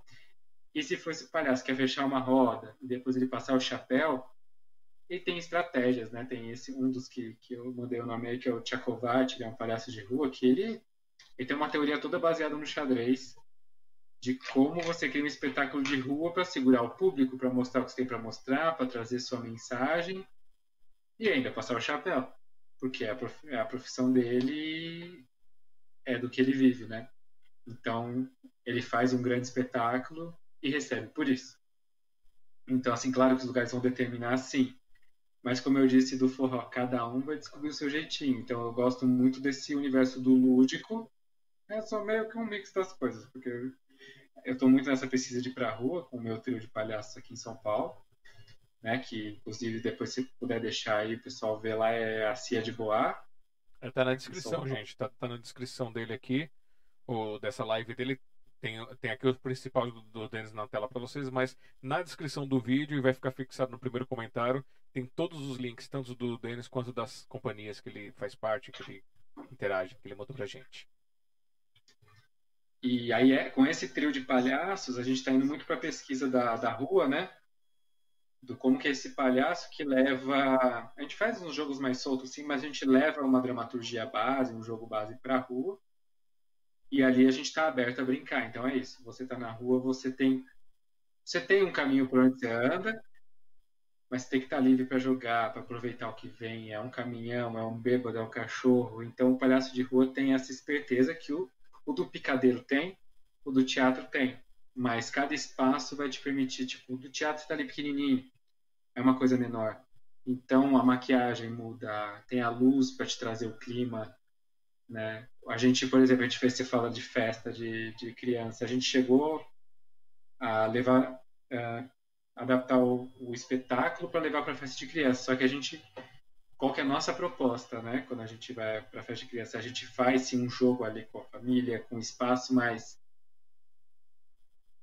a gente está levando um, um espetáculo que está acontecendo ali em tempo real. Então, não é que a gente vai só animar, brincar. A gente está brincando e trazendo esse universo lúdico. A gente está trazendo um universo, uma estrutura, uma história. A criança mergulha naquela história e tem as quebras que a gente pode da história, né? Sai, volta e brinca, e joga, tá sempre ouvindo. Então não é só um ir para uh... Você trazer as crianças para dentro desse universo. Então a gente leva um universo, leva uma história, leva leva gags e, e uh, dentro de uma estrutura narrativa. Eu acho que é isso, de uma estrutura narrativa em torno dela a gente brinca e faz a criança mergulhar. Olha, consegui assim meio que ver o, o, projeto do Café com Poesia meio que nessa história do palhaço de rua aí que você contando de lidar, porque nosso primeiro, nosso prim, dois primeiros anos do Café com Poesia, o físico, né? É, o pessoal falar poesia, cantar, fazer mensagem, essas coisas, foi lá no Parque Ecológico do Tietê. E a gente se reunia é. debaixo da, mar, da marquise ali, fazia o encontro ali, e as pessoas estavam passando, é, interagiam, vinham, participavam. Às, às vezes aparecia alguém para cantar, às vezes aparecia alguém para dançar, às vezes só para olhar. E aí você tinha tudo quanto é tipo de gente, gente que estava bem, gente que estava mal, gente que estava bêbada, essas coisas. Depois uma experiência forte que nós tivemos foi lá no Largo do Rosário, na Penha, ali na, naquela parte do, do palcozinho que tem ali, que tem a igreja é, lá naquela parte de baixo. E aí a gente tinha o, o pessoal que usava droga, o pessoal que bebia, essas coisas. E quando eles viram que a gente começou a ocupar aquele espaço durante dois anos, o palco não ficava mais sujo. Antes tinha sujeira de diversas coisas. E quando eles viram que a gente ia lá e que a gente tratava bem eles, alguns não se sentiam bem e saíam, iam embora, não ficavam ali enquanto a gente estava ali se apresentando. Mas outros ficavam ali no fundo, olhando. Teve uma cena até uma vez que tava um, um, tocando e aí tinha um lá dançando, gente tirou uma foto e tava todo feliz da vida dançando, aproveitando. Então isso me fez recordar essa ideia do palhaço de rua essa visão, né? Essa visão do lado do palhaço de rua que ele nunca tinha tido, né?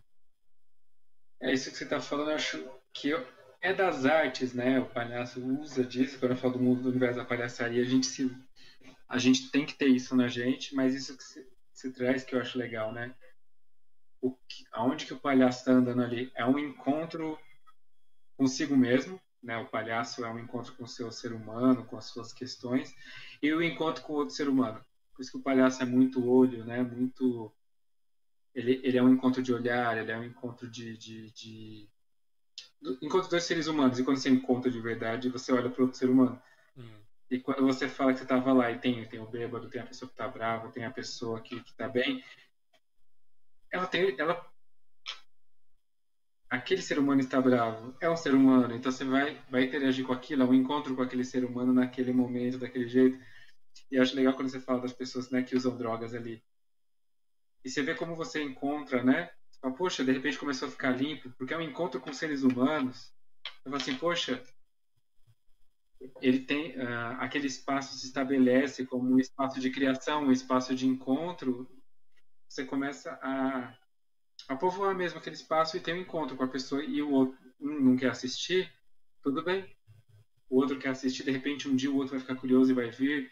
E com certeza o fato de vocês terem estado ali tocou cada um de uma forma, sabe? Então, a arte tem esse universo do não palpável, né? Porque é por isso que eu acho que o artista é meio essa questão do do cobrar, né? A, a questão do falando do universo do ah, o celular custa 3 mil reais, aí o cara vai lá e compra um DVD, não sei o quê.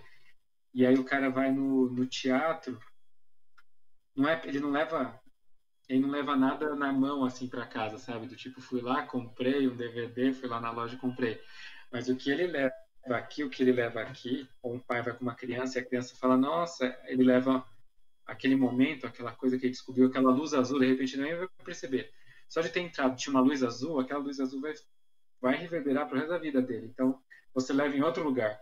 Acho que esses bens não, não que é até bonito do teatro, né? Ele é não agride a natureza no teatro, as artes, porque você passa uma coisa que ela multiplica. Ele é um, você brinca, é quase um PDF. Você multiplica, você dá um Ctrl-C, Ctrl-V, Ctrl-C, Ctrl-V, ele vai virando vários, né? Tipo, a arte, você tem uma coisa, você chega aqui e passou para o outro, você não perde pelo fato de, de contribuir, você multiplica ele, ele não fica menor. Todo mundo leva para casa aquela experiência, ele pode não ser palpável, mas aquilo vai pro resto da sua vida. Então, com certeza, quando vocês estavam, né? Por que, que eu cheguei nisso? Vocês estavam no parque, vocês levaram algo para aquelas pessoas, vocês deixaram algum presente ali. E o palhaço tem disso, estar presente. Dar um presente, né? É um presente estar ali. né, é, é bem legal. Tem, tem até algumas pessoas que nos procuraram depois para contar histórias de ah, eu tava triste, eu tava não sei o quê. E aí ver vocês, ver esse negócio me animou, foi bem legal. Só que por circunstâncias N, né, a gente acabou deixando o Largo do Rosário ali. E tivemos o abraço da biblioteca Hans Christian Andersen e levamos o café lá para o auditório e, lá estamos fazendo esse encontro. Às vezes no auditório, às vezes na, na sala temática, às vezes ali no meio dos livros. Então a gente está em meio que movimento assim.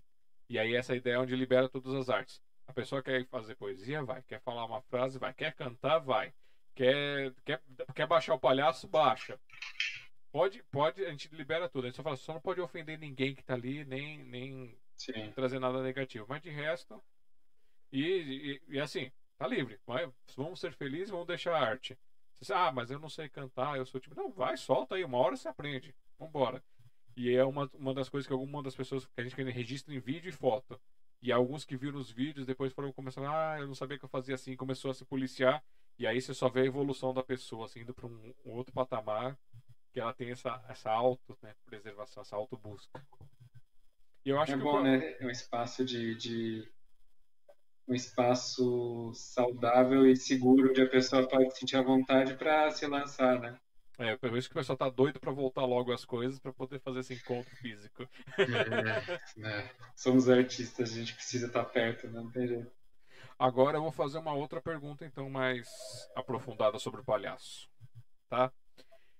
Estou tirando da minha ignorância. É parte, do, parte do, do ponto que eu sou ignorante sobre palhaços, então eu vou fazer as perguntas e aí, em cima dela, a gente vai trabalhando. Por que aquele narigão vermelho ou, ou aquela, aquela cara branca, ou então aquelas expressões muito assustadoras, às vezes? De abrir os olhos e aquela coisa assim de corpo que às vezes eu acho que é, vem daí da ideia das pessoas se assustarem com o palhaço. Então vamos trabalhar isso, porque os filmes de terror ajudaram bastante, né?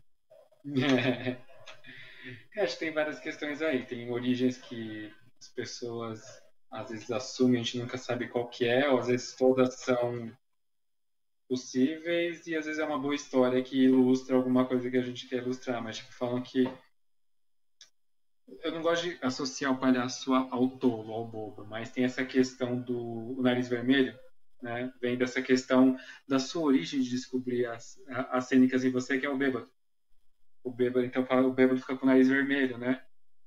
De tipo, de tanto beber, ele fica.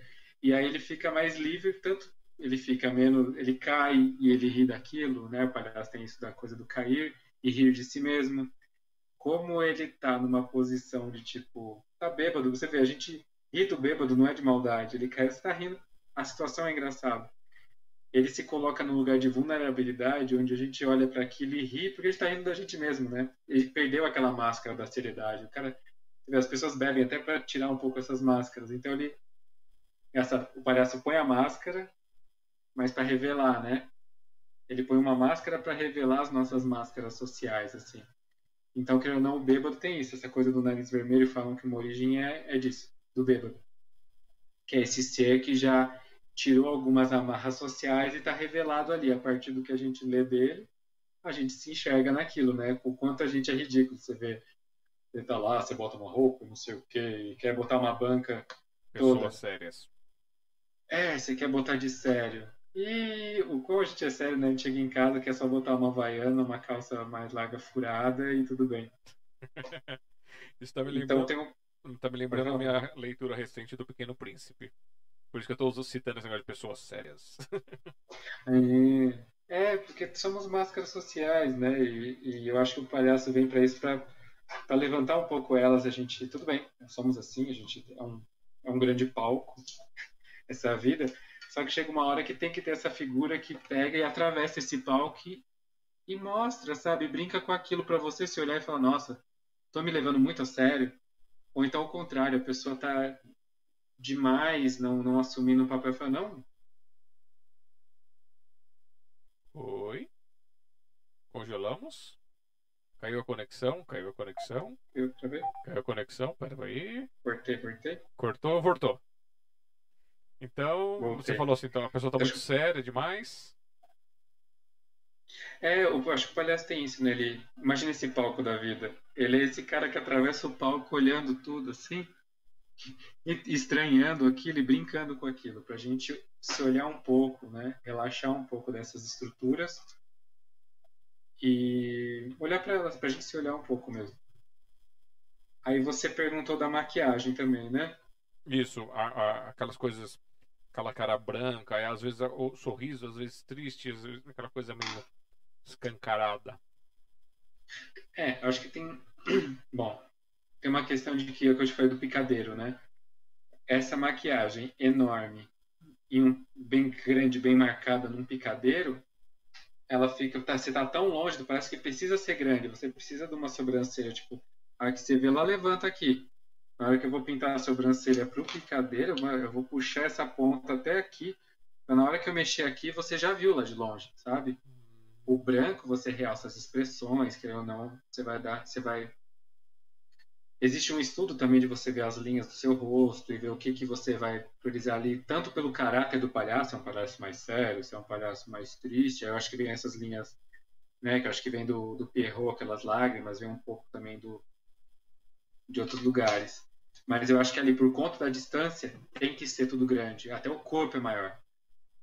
Aí o que vai acontecer é que talvez, às vezes, quando leva-se para um outro lugar, fica-se muito assustador, né? Porque você for levar, imagina, eu com 1,82m, você vai com uma criança de, de. brincar com uma criança de 3 anos, se você tiver com uma maquiagem muito forte, muito assustadora, se mexendo muito grande, basicamente você vai dar um susto na criança, né? Então o que aí, mas aí são escolhas pessoais. Eu mesmo, quando, dependendo do espaço que for, eu o branco fica só dando uma sombra em volta dos olhos para dar realce nos traços de, de lápis de olho, de sobrancelha. Dependendo, tem muito palhaço que nem usa o nariz, ele acaba ficando, ele vai saindo do nariz e mantém o jogo, porque você não precisa do nariz para estar tá permeado pelo palhaço. O palhaço é um estado, né? Um estado de espírito, um estado de jogo, um estado de estar com o outro esse palhaço de Ruth Tchakovati mesmo, ele não, não usa não usa nariz. Ele tem alguma maquiagem, sim, tem uma roupa no estilo dele, assim. Mas mais do que a maquiagem e o nariz é o, é o estado de presença, de jogo e de escutar o outro. Você tá aqui, ah, tô te olhando? Eu tô te olhando, eu tô reagindo a você. Eu tô aqui, ah, peguei uma borrachinha e tô brincando com ela. Isso aqui me permeia e mexe comigo, né? Então é estar presente. É mais do que a maquiagem e o nariz, assim. Interessante, olha só, uma, é, descascando o palhaço. Num bom sentido. Eu tô olhando aqui pro teu rosto, aí você tá falando de palhaço, da maquiagem, essas coisas, eu tô lembrando do. do vocalista do Teatro Mágico. O tipo da Ah, eu vi pouca coisa, mas eu, eu tenho uma imagem na cabeça, assim. E ele usa, assim, ele, ele usa, ele- pelo menos nas as vezes que eu vi, assim, esse tipo de barba seu, essas coisas, ele tem esses traços, e aí ele pinta de branco e põe um, uma- um narizinho vermelho, assim, pintado, uma pontinha, uma coisa bem discreta.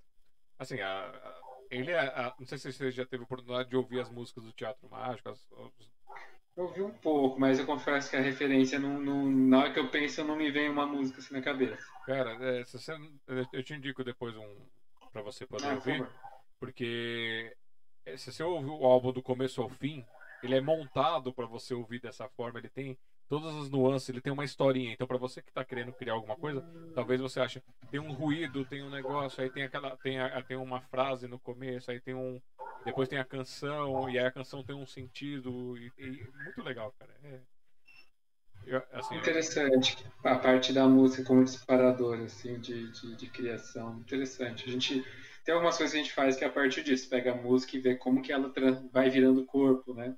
É interessante pensar essa deve ser uma narrativa, você falou que tem uma narrativa que a música já vai construindo ela toda, né? É, é tipo o álbum do Pink Floyd, só que é, é aquele The Wall. O The Wall é todo. Você, você- escuta os dois CDs, ele é, é o filme, né?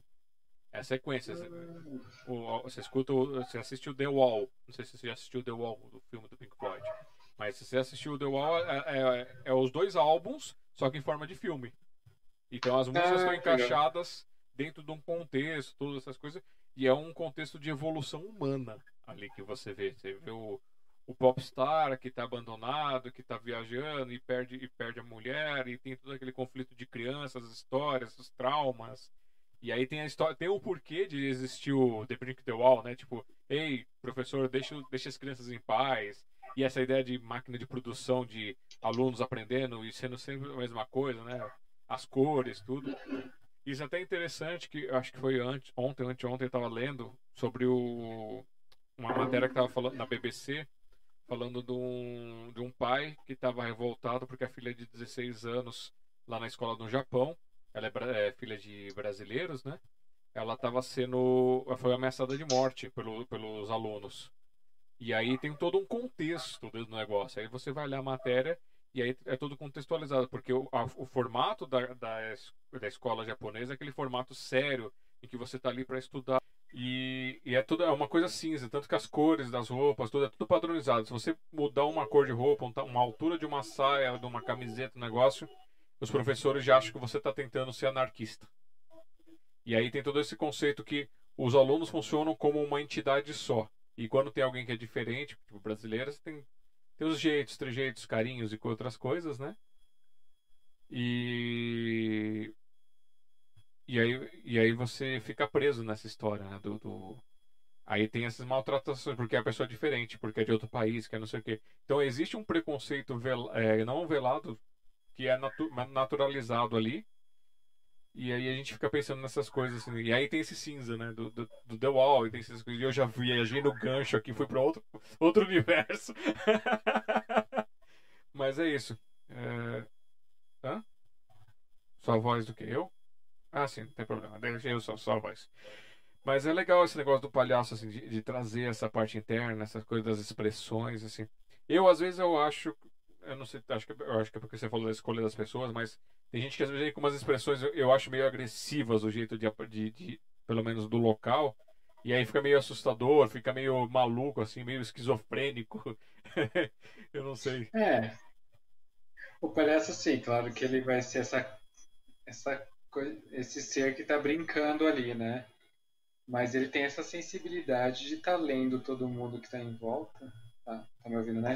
De estar tá escutando no sentido. É que a escuta do palhaço não é só com o ouvido, né? Essa sensibilidade do artista que é.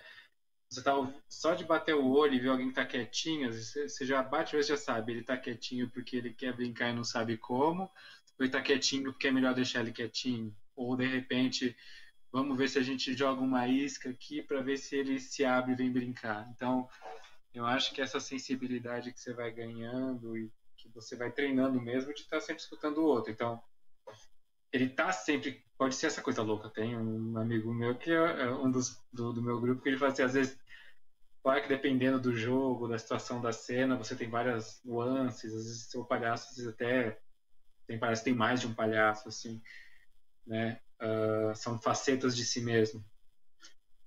Mas o do meu amigo às vezes parece pica-pau maluco, sabe? Aquele pica-pau maluco. Sei. E tudo bem, tipo, ele ser assim. Só que ele tem a sensibilidade de estar tá escutando quem está em voz e ver com quem que ele pode brincar, com quem que ele vai passar. É sempre o jogo do encontro com o outro. E não que o encontro precise ser sempre do tipo assim. Com licença, tem, tem gente que vai querer, tipo, você tem sempre, né, um, um tio brincalhão, é aquele cara que você quer chegar perto e fazer e, e ser mais brincalhão, porque você percebe que a pessoa é daquele jeito. Tem gente que você sabe que você vai olhar de longe e só vai chegar e fazer assim um aquilo para ela já foi um universo de encontros. Você não precisa chegar lá e ficar meia hora com a pessoa. Tem gente que você vai ficar brincando meia hora, sabe? E tudo bem. Cada encontro é um encontro. Cada encontro é. E às vezes um milésimo de segundo vale muito para aquela pessoa. Muda a vida da pessoa, assim. Sim, e muda a sua, né? Muda, porque o encontro é, é via de mão dupla, né? O fato de acontecer aquele encontro já foi o suficiente para os dois. O encontro é sempre essa coisa de ah, o palhaço vai vir trazer alegria, né?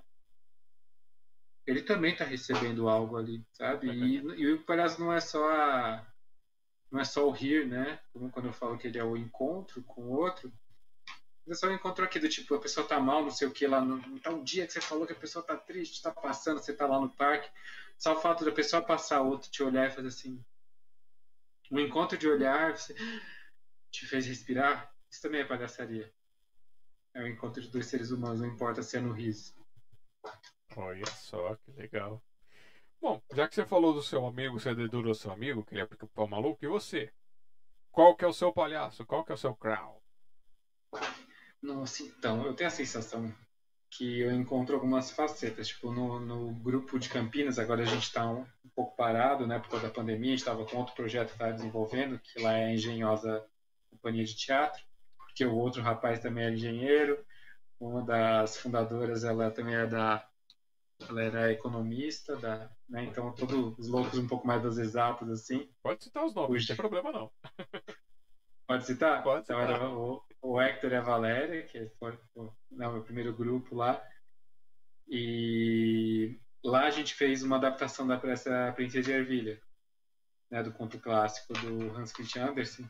Uhum. Só que adaptado com palhaçaria, manipulação de bonecos, uso da mímica, que você falou da mímica, né? A mímica é uma técnica que permeia o universo do palhaço também, né? É um universo por si só, mas é uma técnica que o palhaço pode permear o trabalho do palhaço também. E a gente montou essa peça e lá era um palhaço mais desse universo do lúdico, da criança que brinca, sabe? Então esse era o Borogodó, né? Era o nome do, do, desse boneco, desses bonecos da criança que tomavam vida. Então ele parece desse universo do lúdico, da criança que brinca, desses dois, quase desses dois primos, esses dois primos que brincam quando são criança, que um tá cutucando o outro, mas um gosta do outro, essa coisa da brincadeira do, da criança. O palhaço tem muito isso de quase do primo mais velho e do primo mais novo, esse jogo da brincadeira. Olha o gancho, olha o gancho aí com a história, hein? Olha o gancho, olha o gancho.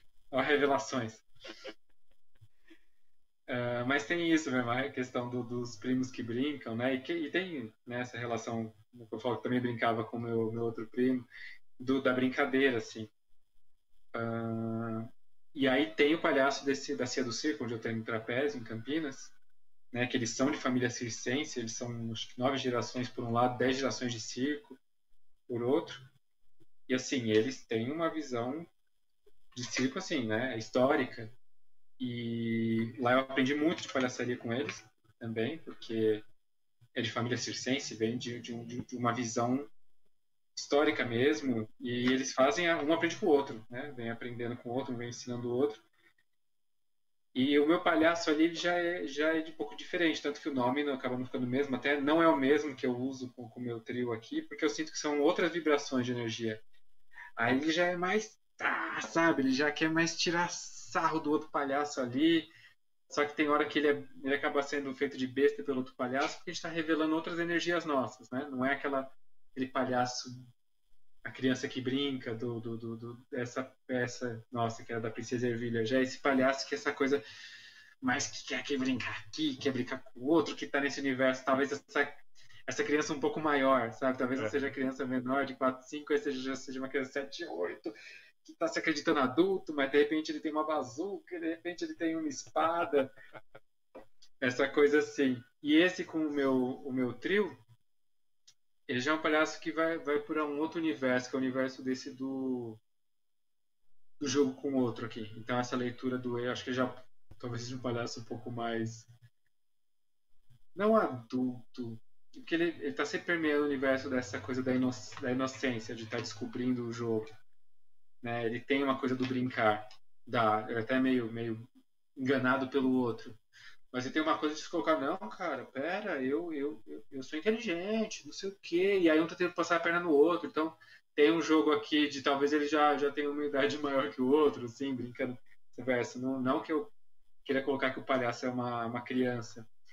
O que ele traz da criança, eu acho que é esse universo do, do brincar, do descobrir, né, do tudo, tudo para ele é, é interessante, né? A régua que vira aviãozinho, é, é, a régua que de repente ele tem uma régua, então ele é o professor, sabe? Tipo, um objeto, um objeto para ele traz um caráter.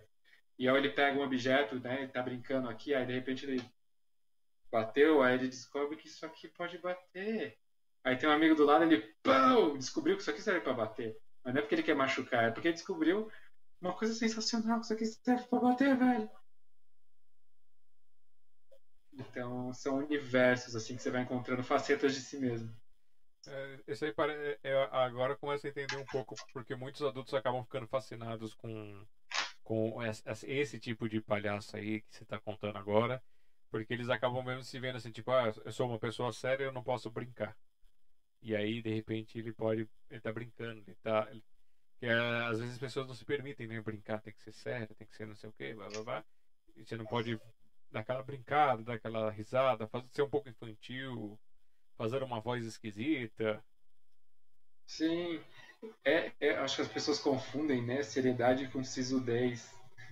É, Porque... É, meu, meu capital inicial, hein? O que você faz quando ninguém te vê fazendo, ou o que você queria fazer se ninguém pudesse te ver. é. E por que não? Por que você não pode fazer quando os outros estão vendo, né? Eu acho que. Porque, assim, né? O, o palhaço, agora falando do, do, do, do, trabalho do palhaço, ele é muito sério, né? Ele não está fazendo graça. Ele está revelando um lado humano que você que está vendo ri. Ou não, ou você chora, ou você fica tocado, né? Mas, tipo, ele não está fazendo aquilo para ser engraçado. Ele é engraçado porque ele está revelando algo seu. Sabe, tipo, quando você, você ri de um palhaço ali e fala assim, nossa, mano, isso me lembra aquele, aquele meu tio, ou, ah, putz, isso me lembra minha tia. Ele tá trazendo uma graça de, de, de, alguma coisa sua, mas ele não tá fazendo uma coisa para ser engraçadão. Então, assim, tá. quem, quem faz stand-up, então, tá tentando ser palhaço? Porque isso me lembra, essa descrição que você acabou de me dar me lembra mais ou menos os caras que vão fazer stand-up. Que pegam a coisa do cotidiano, do dia a dia e tentam brincar, tentam fazer ficar engraçado. É que é num outro lugar, assim, que não, de novo, tem palhaço que se vale de técnicas de stand-up, assim, também. É, ele tá mais no, nessa coisa do oral, né? Assim, eu não tenho não tenho muito estudo no stand-up para te falar e comparar, então não posso falar, posso estar falando às vezes besteira quando eu vou falar o sobre o trabalho do stand-up. Mas ali ele está criando. Ele está criando situações contando de si, não sei o quê, mas ele não está mergulhando numa, num, nesse ser, né? Ele é, é, um, é um outro jeito, eu acho que é pelo, pelo contar uma história, contar uma situação, tirar um sarro da história, ele está contando aquela história, mas ele não está vivendo aquela história em tempo real ali hum... com você. Tem, é, é, um outro universo, né? Pode ver que ele, ele não está na história, né? Tudo bem, tem hora que provavelmente ele vai entrar no universo e falar, ah, eu estava lá, não sei o quê, mas ele se narra? Ele está se narrando ou está narrando algo. O palhaço não que o palhaço não possa, nunca dá para falar não pode. Né? Nas artes não dá para falar não pode, mas tipo, que ele não possa se narrar. Porque você pode brincar consigo mesmo pode sair, quebrar a cena e voltar. Mas o palhaço está realmente imerso naquele universo. Ele acredita no que ele está fazendo. Tipo, ele acredita que tem, tipo, tem um barulho ali em cima. Ele acredita, ele não está fazendo graça. Ele tá, ele mergulhou. Aquilo é real. E como é real para ele, se torna real para você, em alguma medida, né?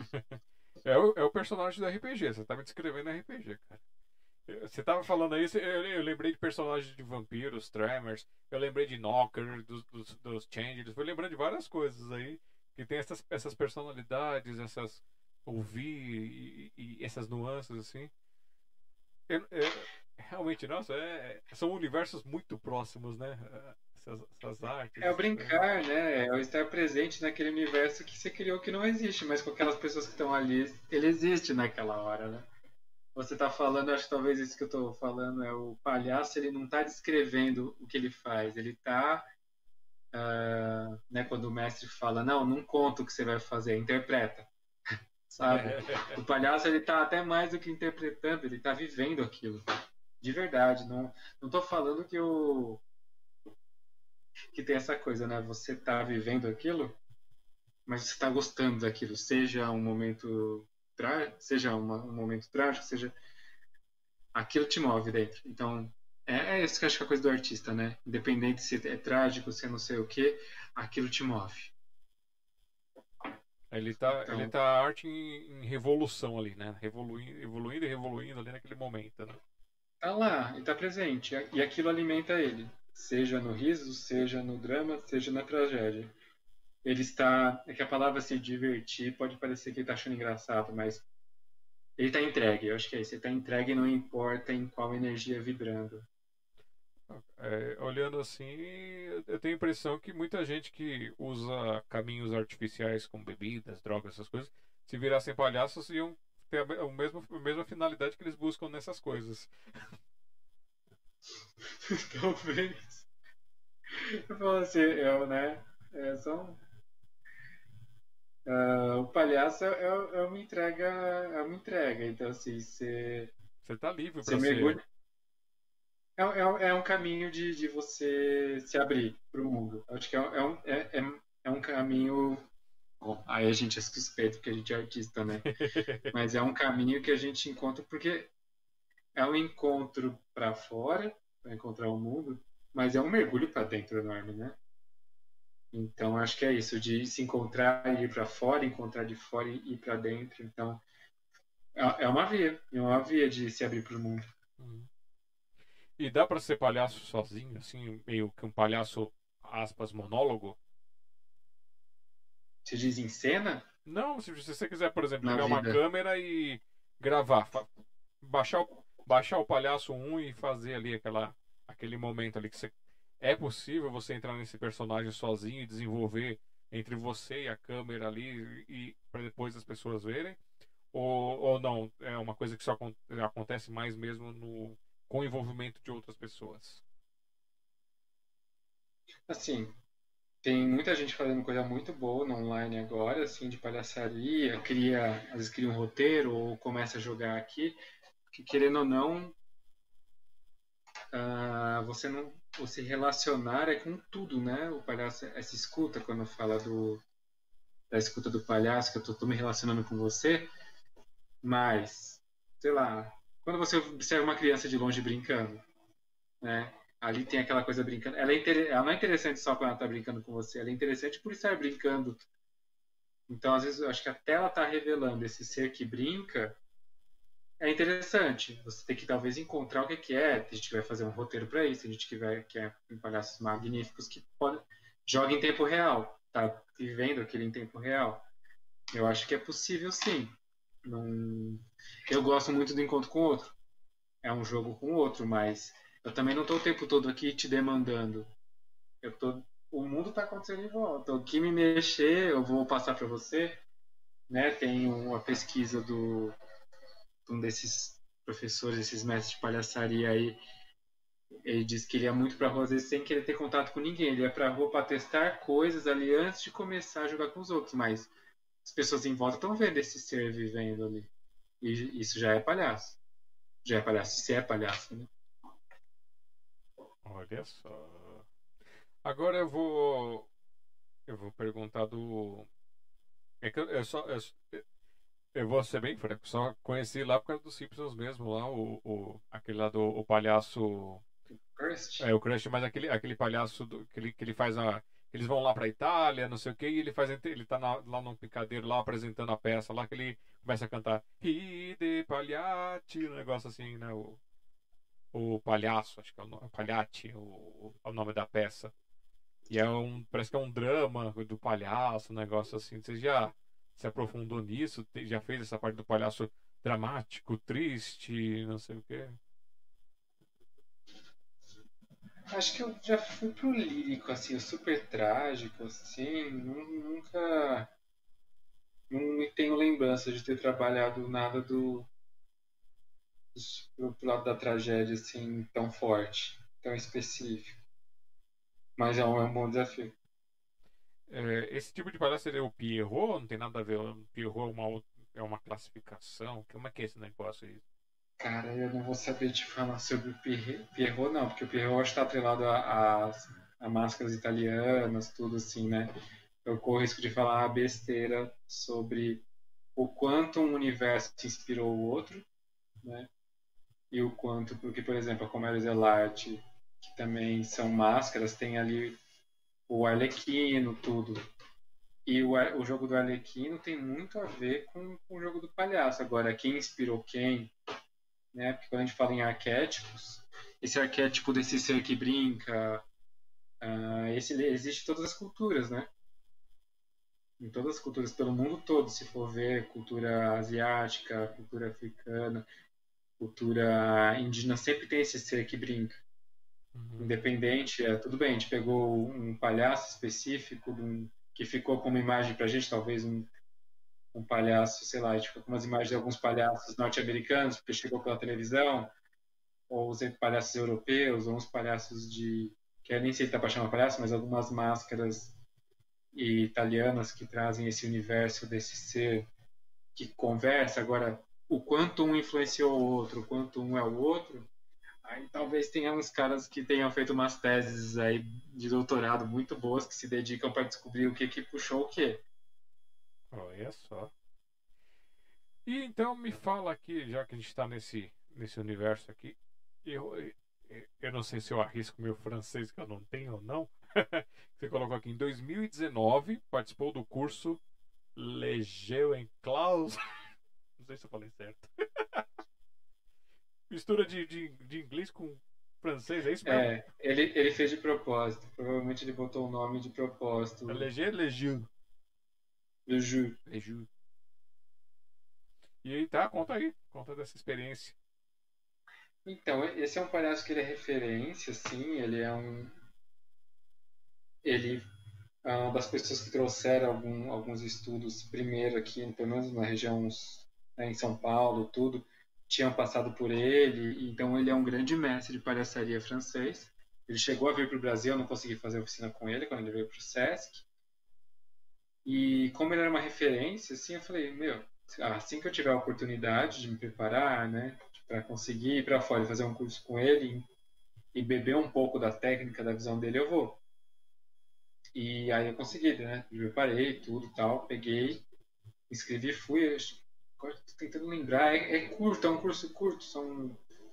Né, ele tem curso de formação, que ele passa por várias linguagens, passa por bufonaria, passa por. Acho que ele passa por farsa, passa. Aí tem, tem curso mais longo, mas são oficinas que foram duas semanas. Uh, que aí você mergulha, fica lá, são acho cinco horas por dia, trabalhando palhaçaria. E é uma visão de palhaçaria, né?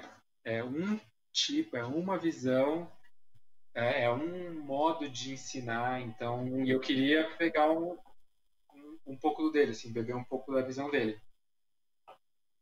Uh, por um, acho que assim, o gostoso lá, assim, eu ele tem um jeito, assim, ele te deixa jogado no. te joga no abismo, você descobrir as coisas. Você tá ali jogado no abismo, e ele meio que vai te cutucando, ele é meio um bufão que tá jogando, brincando com você. Assim ele se faz, é ele é quase um personagem meio sério, que ele faz, ele é um personagem de si mesmo. Então ele vai te cutucando, ele vai tirando coisas de você, jogando, te cutucando. É, é um jeito de trabalhar, interessante para você descobrir algumas coisas. Tinha um outro professor que a gente dividia um período, o outro já era um outro jogo. Ele já te cutucava por um outro lugar, ele ia te dando caminhos para seguir e aí brincando com você, mas um era quase brincava sendo aquele cara assim, né? Que, que, que porcaria é essa aí? O outro já é aquele, ah, que que é esse negócio aí, sabe? Então, tinham tatos diferentes para mexer de formas diferentes com você. E então assim, é, é um jeito de trabalhar, tem é um possível. É que eu sou apaixonado pelo palhaço brasileiro, assim, né? O nosso jeito de ser, ele é europeu, né? Tem um jeito europeu de ser que traz um, universo que eu adoro. Mas o palhaço brasileiro, essa coisa de brincar que o brasileiro tem, de chegou lá, olhou para você, já olhou, já dá aquele sorrisinho, quer vir brincar, né? O nordestino tem muito esse jogo. O nordestino é fantástico ensinar esse jogo do brincar, do brincante, o esse pessoal que passa vendendo né, coisa esse pessoal que passa vendendo coisa na praia, vendendo canga, essas coisas de rede, esse cara é né, o jogo deles, os repentistas. Então, a cultura brasileira tem muito desse jogo do, do, do, brincar, né? Isso, cara, é impagável, tá no nosso sangue, assim, que é uma coisa, são... É diferente daquela energia de trabalho de lá, se complementa, por isso que eu fui em busca disso. E lá ainda fui no jardim de um outro palhaço, que é um palhaço lá que... Uh, que é o Slavas, que é um palhaço russo, que tem uma, um grande jardim lá, que é um laboratório de estudos dele. Fui para lá que ele é de um universo lúdico assim que me fascina. Inclusive ele é diretor de vários espetáculos do, do Circo de Soleil, do, da parte de palhaçaria. Então assim, eu gosto de ir pulando nesses universos. Você vai pegando de um de tudo um pouco e descobrindo de você um tudo, sabe? Olha só. E entramos nas du- nossa, são, são, já são 2 horas e 16 minutos de live aqui com o Denis Zapata, ator e palhaço. É, também ele tem lá o desenhozinho dele, só, só esqueceu de ampliar a parte de desenhos que a gente já achou. O, o engenheiro que ficou maluco e foi engenhar a vida. e vocês conferem os trabalhos dele lá a partir do, do perfil dele lá no Instagram, Denis Zapater, ou instagram.com barra Denis Zapater. Vocês têm um link lá para os perfis do, da CIA e, e do, ah, eu não decorei os nomes. Tem a Cia de Boa, que é o trio de palhaço aqui em São Paulo. E tem a Engenhosa Cia de Teatro, que é o grupo de Campinas. Né? né? E também lá no Facebook, vocês entram lá, tem o perfil dele, tem é, Denis Zapater, Denis.zapater, né? Aí você vai lá, facebook.com.br Denis.zapater e aí vocês vão cair no perfil dele, mandam um oi, mandam um abraço lá, vejam os trabalhos deles. Tem um, uma história, tem, os, tem as outras fanpages também dos, dos projetos que ele é envolvido, que tem também desse, desse- de- das apresentações, dessas coisas todas. Então, neste momento, eu vou te dar aquela pausa para você tomar uma água, fazer um pichinim. e aí eu vou fazer aquele momento publicidade. E aí a gente volta para fazer essa- a, a próxima fase aqui e explorar mais algumas coisas aí. Quem sabe até explorar um pouco mais o palhaço ou outras coisas. Beleza. então vamos lá. Já já.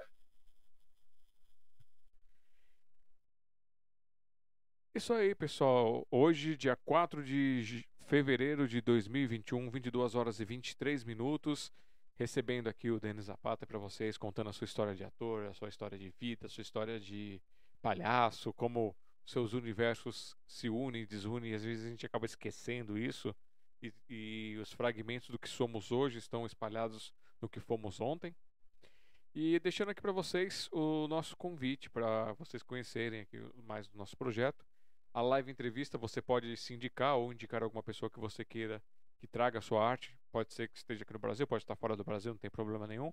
Como já tivemos o pessoal, a pessoa lá de Portugal que participou com a gente. E todos são abertos para convidar, para contar suas histórias, contar sua trajetória, mostrar suas artes. É, e a poesia ela está nisso, ela está em todas essas formas. A poesia ela está da, da, da execução de um texto até a execução de uma de um trabalho, uma coisa assim, e é isso que a gente vem buscando fazer. E aqueles que quiserem participar das nossas live entrevistas ou indicar alguém, tá aqui ó, o telefone para vocês. É, vocês vão mandar mensagem lá para Eva, no é o WhatsApp esse número, então vocês mandem uma mensagem é, que ela vai responder mais fácil. Ligação é um pouco mais complicado, porque a gente está sempre. É, é um número comercial nosso de trabalho também, então é, é mais fácil por WhatsApp do que, do que por ligação.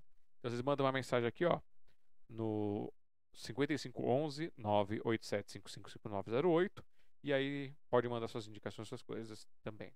E nesse número vocês também podem mandar a sua participação para o nosso projeto, que é uma forma de levantar fundos aqui para o Café com Poesia, para a Sociedade Mundial dos Poetas. Vide que ainda não temos nenhum recurso externo, então isso aqui é feito por pura loucura. É, tentando trazer um pouquinho da história do mundo e registrar isso aqui. Isso é uma contribuição que a gente está tentando trazer para vocês. É, e aí a gente tem as nossas formas. Uma é a parte da camiseta aqui, que logo mais a gente está aguardando só algumas coisas aí para poder a gente voltar com a parte de camisetas, canecas e coisas personalizadas. E também você tem o nosso livreto, a nossa coleção agora. Vocês estão vendo a capa aí do volume 1. Você pode mandar a sua foto, sua mini biografia aí de duas, três linhas. Isso é um material escrito, seja poema, seja texto, seja conto, o que for. É, na- lembrando que a, a página com que vai a biografia, ela tem aproximadamente 34, 36 linhas. Não, 32, 34 linhas. E a, e a segunda e terceira página em diante, elas têm 36 linhas. Lembrando que você tem que contar título e linhas puladas para poder mandar sua arte também. O valor por página participada é 15 reais e cada página participada te dá direito a um livreto impresso e para que você possa recebê-lo em casa tem o valor do frete. E aí o, o frete para a gente, se a gente enviar para a pessoa um livreto ou enviar três livretos é de 9 reais por enquanto o correio está fixado nisso. Então se você participar com com uma página é 15 reais mais 9. Se você participar com duas, é 30 reais mais 9. Se participar com três, é 45 mais 9. E esse dinheiro vai juntando os fundos aí para a gente poder comprar equipamento, fazer algumas coisas assim e até contribuir com, com os nossos trabalhos aqui no, quando precisa é, pagar alguma taxa, alguma coisa assim.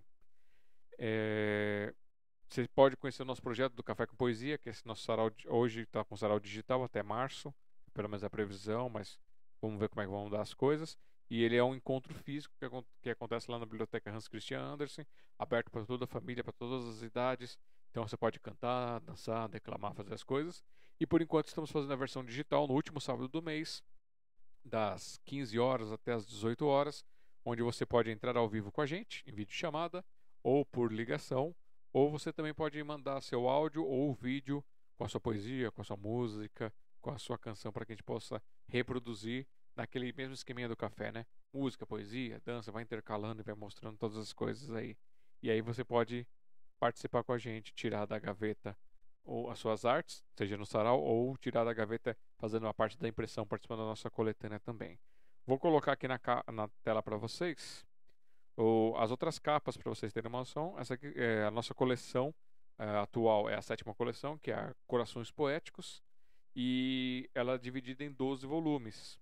Cada volume tem 32 páginas, onde 28 páginas são disponibilizadas para que artistas, escritores possam adquirir e apresentar sua arte. É uma forma de você que ainda não, não teve o prazer de se publicar, colocar sua publicação ali e ter o gostinho de ver seu material e quem sabe dali partir para outros universos ou para homenagear alguém e coisas assim também. E aí cada capa a gente conta uma história com uma capa é, para cada volume. A nossa intenção é que nós consigamos fechar um volume por mês, por isso 12 volumes. É, há meses que as pessoas participam mais e aí a gente acaba fechando dois, três volumes de uma vez e há meses que às vezes junta de um mês para o outro para poder participar. Então você manda o material, a, a gente faz a montagem da arte, da editoração, manda para você aprovar, você fez a aprovação, a gente passa os dados bancários, fez o pagamento, está confirmado, e aí você vai entrar no volume que está em aberto. E aí pode ser que você receba no mesmo mês, pode ser que você receba no mês seguinte, porque a gente depende de juntar essas pessoas para participar. A gente tem que fazer o fechamento para participar. E como esse é um trabalho artesanal, em que a gente faz a produção, uh, imprime aqui, faz as capas, faz a editoração, e aí a gente entrega para aquela quantidade de pessoas que encomendam. Você pode fazer que nem alguns é, escritores, como o Cícero, Pedro de Assis, que ele manda material para os 12 volumes e aí ele faz o pagamento para a gente e conforme vai saindo a gente vai entregando para ele também. É, a gente não está entregando pessoalmente aqui em, aqui em São Paulo para ninguém por causa no, da questão do que está acontecendo, né? Mas quando está tudo ok, a gente entrega lá no Café com Poesia. E você também pode fazer que nem alguns poetas já fizeram, junta alguns volumes que ele participou e aí manda tudo de uma vez. Às vezes por correio, quando você está fora de São Paulo, às vezes por motoboy e por aí vai. Então essas são as nossas formas de contribuir e manter esses projetos nossos, fora, é claro, o nosso Pix. Acertei? Acertei, acertei. Ei, acertei o lado. Que é no contato arroba cafécompoesia.com.br. Você pode mandar pra gente de um real a um milhão. Aí vai do seu coração. Ou também você pode, ah, não tenho dinheiro. Ok, não tem dinheiro. Vai lá, apoiar.cafécompoesia.com.br ou apoiar.smdp.com.br e contribua inscrevendo-se nos nossos canais, compartilhando os nossos links, encontrando algum aqui no Café com Poesia, encontrando um dos artistas e apadrinhando ele de uma forma de compartilhar a arte dele, de consumir a arte dele, de adquirir essas coisas todas. Então essa é a nossa preocupação em trazer isso para vocês. E por fim, não podemos esquecer de agradecer aos nossos padrinhos. Hoje temos quatro padrinhos.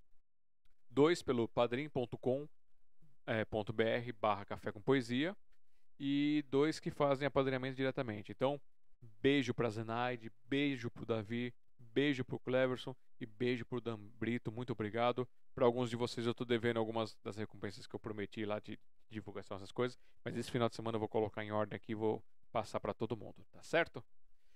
E vamos voltar com o nosso convidado dessa, dessa noite de quinta-feira, é, 4 de fevereiro de 2021. São 22 horas e 31 minutos. Espero que todos estejam gostando. E depois vocês vão lá e cutuquem ele, cutuquem ele e falam: cadê a sua peça que você falou que você, tava, que você queria escrever? Já fez o menino astronauta aviador que ia pra lua e corria na Terra? Então, porque a gente tá, né, fala, pô, tá em pandemia, os artistas estão fazendo nada, pelo contrário, né, a gente tá se descobrindo em todos os cantinhos nossos, nos nossos espaços fechados ou na internet, mas no, a gente tá montando uma Kombi palco, né, então, né, aquelas Kombi que tem, que tem aquela caçamba, a gente tá montando nossa Kombi palco para levar para os lugares mesmo, eventos, tudo. Então, se alguém também souber, fala assim, poxa, né, que você tá falando, ah, o artista, porque artista é isso, né, o gostoso do artista é isso, a gente não a gente só cresce juntos. Então, é, poxa, existe um grupo de palhaços que montam espetáculos e apresentam em cima de Kombi, o espetáculo vai até as pessoas, o cenário já com a música ali. Nós temos isso. Ah! e vocês têm nas companhias, todos vocês, vocês têm alguma coisa assim de, de desse tipo de vaquinha assim? um padrinho, um apoia-se, um negócio assim para ajudar os artistas, colaborar para quem para quem gosta, quem apoia o projeto, essas coisas? Como é que funciona esses apoios de projeto? Então, cada grupo vai trabalhar de uma forma, né? Que nem a gente não dá para fixar assim. A gente vai ter tem vários caminhos uh, ah, para financiamento dos espetáculos. Por exemplo, a gente montou esse de Campinas Engenhosa, a gente levantou um espetáculo, a gente até já né, montou ele e circulou por várias escolas municipais de cidades ao redor via lei Rouanet, então foi via lei de incentivo, mas teve espetáculo que a gente montou, que a gente vendia os espetáculos também para escolas, para espaços, né? Então são algumas vias de trabalho. Ou então apresenta espetáculo, vai numa praça, leva um espetáculo, que é a nossa, né? levar espetáculos para a rua, levar o espetáculo até o público, né? Porque muita gente acaba nem indo para o teatro. Então, como que a gente leva a arte até as pessoas, os parques, tudo? Então, a gente leva e passa o chapéu, também é uma forma de, de, de o artista, né? Passa o chapéu, uh, o quanto vale a sua arte, né? Ali, naquele momento, né? E, e eu acho isso importante também, mostrar o quanto o trabalho do artista vale, né? Porque é engraçado que às vezes, eu, sei lá, você vai lá e paga R$ 5,90 numa parada para tomar um café desse tamanho num, num, no meio da estrada. Não vou dar nome de lugares, mas paga 6, 7 reais. Então, será que o trabalho de um artista que ficou lá se preparando, ficou lá criando um negócio que tem roupa, tem investimento, tem gasolina, vai lá e prepara, quanto que vale aquilo? Então, a gente também tem isso, a arte levar o valor do o valor também daquilo, né? Não só o valor que fica em você, mas o valor para aquilo que se mantenha.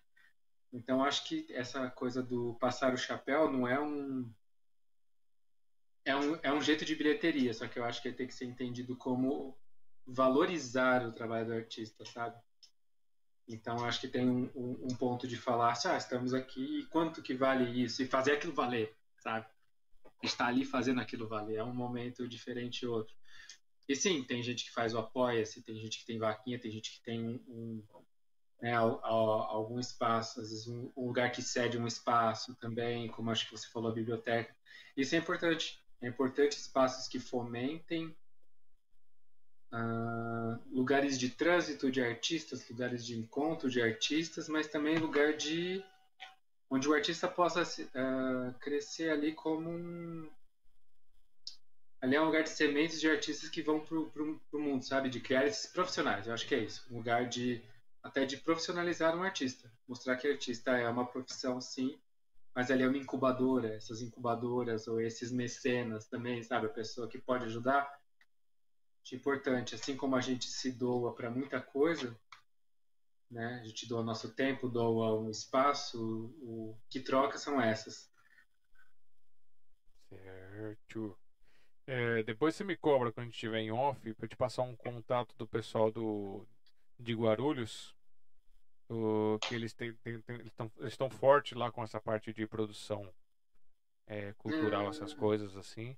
É, de repente vocês podem conversar, fazer uma parceria, alguma coisa assim que pode ser interessante. Sim, importante, artistas unidos, isso é importante. Até uma coisa que a gente falou, falou agora, assim, a, a gente, por exemplo, pensando em lei de fomento, né, a gente está com um projeto aprovado numa lei, numa lei municipal e agora a gente está na fase de captação. Então a gente agora está. O que é captação, né? Para quem está assistindo e não sabe, a gente aprovou escrever um projeto, tem todo um, a gente pensa em figurina, encenação, cada artista que vai trabalhar, o como que vai ser, que história é essa, tá ele todo construído. O governo aprova que as empresas, empresas ou pessoas possam abrir mão de parte do seu IPTU, parte do seu dos impostos para ir para algum pro, projeto cultural. Então a gente está agora caçando empresas que, que possam pegar parte do seu IPTU e voltar para a cultura, né? ou o ISS. Então tem isso também, você perguntando as vias, né? Uhum. Então agora a gente está numa fase de caçando empresas que possam, que tenham esse interesse de, em vez de transformar simplesmente no imposto, que a gente não sabe para onde vai, eles falam, a gente quer investir esse imposto que já ia ser pago para lá, que ele seja revertido, parte desse imposto seja revertido para a cultura. Tá. Então vamos deixar claro para as nossas pessoinhas que não entendem isso. Então, vou fazer a pergunta de leigo. Eu sou lá o empresário, tá, tá, tá, aí eu tenho que pagar meu imposto. Eu vou pagar o imposto e vou mandar destinar o dinheiro para você, ou eu vou pegar uma parte do dinheiro do que eu pagaria do imposto e vou entregar direto para você? Como é que funciona esse universo? Então, é um universo ele é todo bem regulamentadinho. Né? Então, como é que funciona? Você tem uma empresa e, sei lá, você tem um galpão, né? Você tem um espaço que paga IPTU, no caso desse, esse caso aqui é IPTU e ISS, mas vamos pegar o IPTU que fica mais fácil para todo mundo entender. Tem um grande espaço, ele teria que pagar um valor X de IPTU por ano. E aí ele fala assim, no nosso caso, como a gente teve aprovação, como a gente tem vários quesitos para você poder fazer o abate o, o máximo possível, né? Então, o empresário ele poderia destinar até 20%. Então, faz de conta que ele, tipo, ele fosse, sei lá, pagar uh, ah, 100 mil. Faz de conta que ele fosse pagar 100 mil para o governo. Ele pode abater até 20 mil desse valor. Pra, uh, então, ele vai pagar 80 mil que já vai pagar para o governo e 20 mil vai para um projeto cultural, que seria esse de um grupo de teatro. Ele vai diretamente para o grupo, esses 20 mil.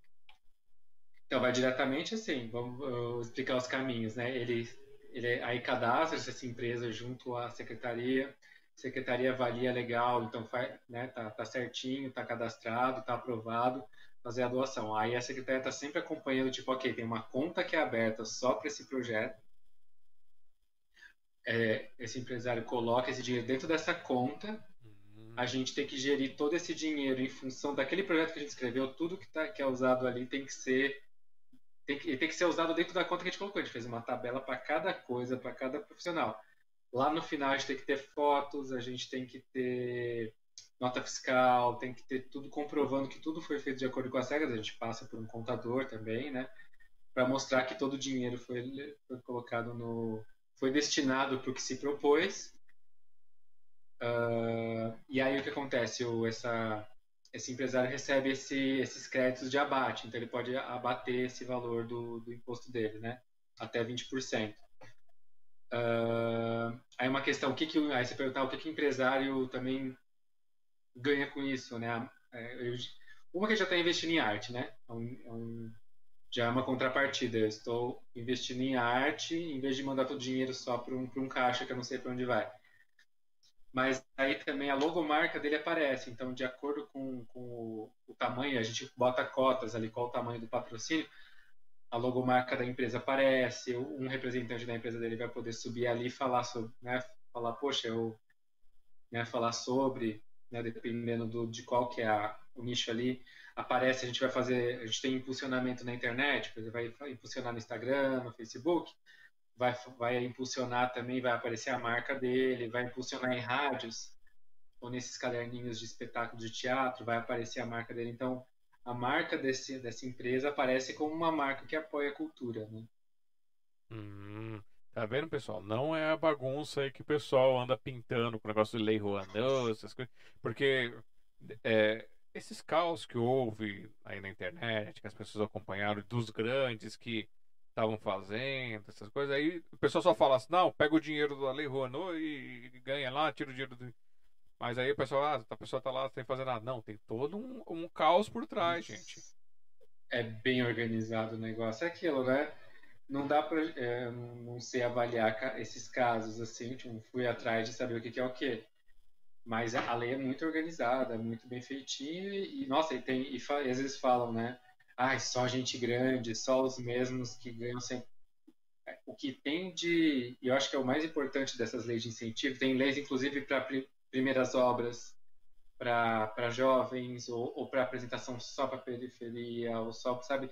Tem coisas bem específicas para fomentar os artistas. Então, tipo, são leis importantíssimas que foram conquistas sociais, porque querendo ou não, você fala assim, nossa, tá apresentando, o cara está apresentando de graça, né? Porque muitas vezes, claro que existem ingressos que são ingressos a preços populares, mas em geral faz sem cobrar nada. E não é que não está cobrando nada.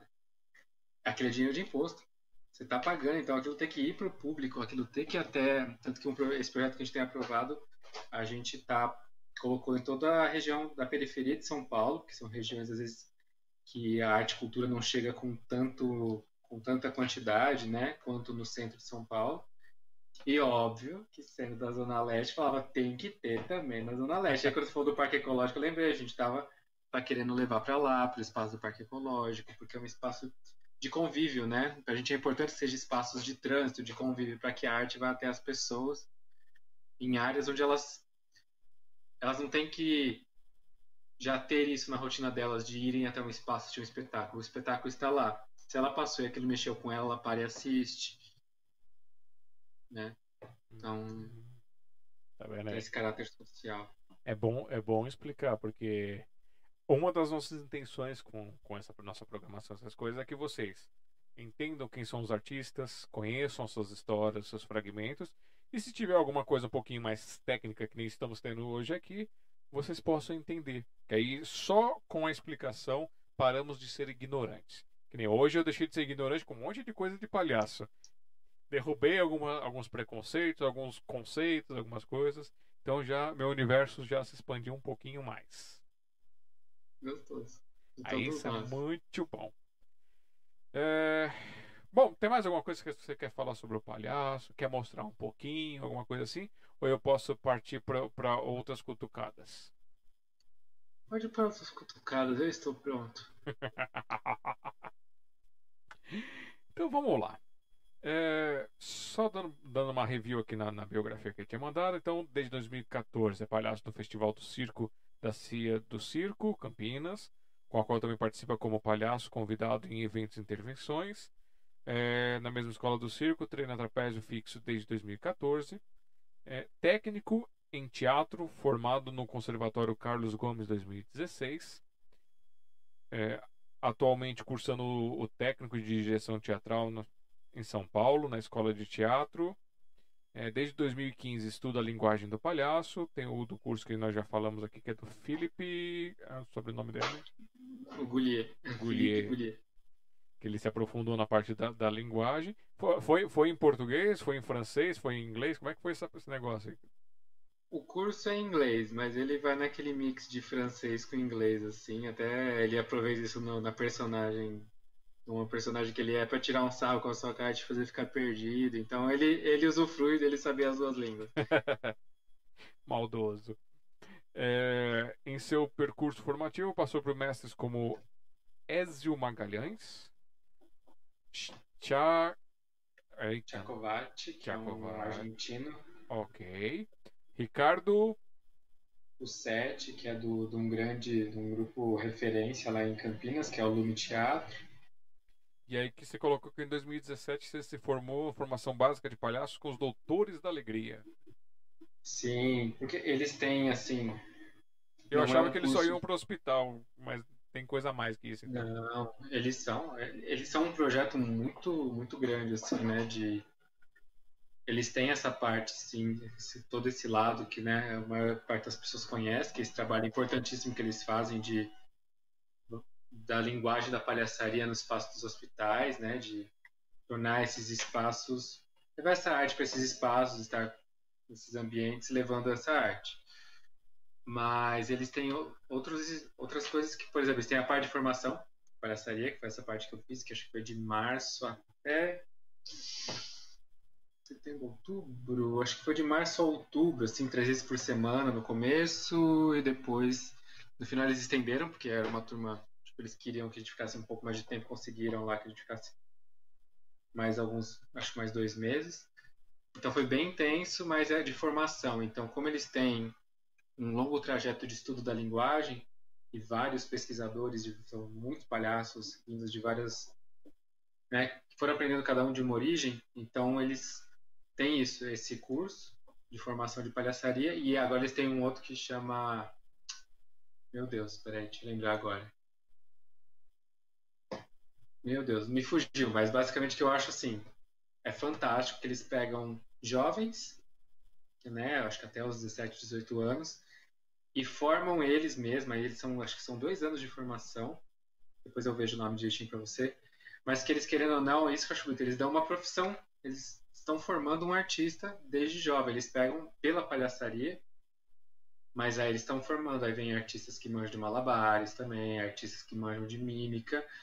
Mas para esse universo palhaçaria. Então são formados palhaços, jovens palhaços ali. Eles formam meu Deus, eu preciso ver o nome disso, porque isso é importante. Peraí.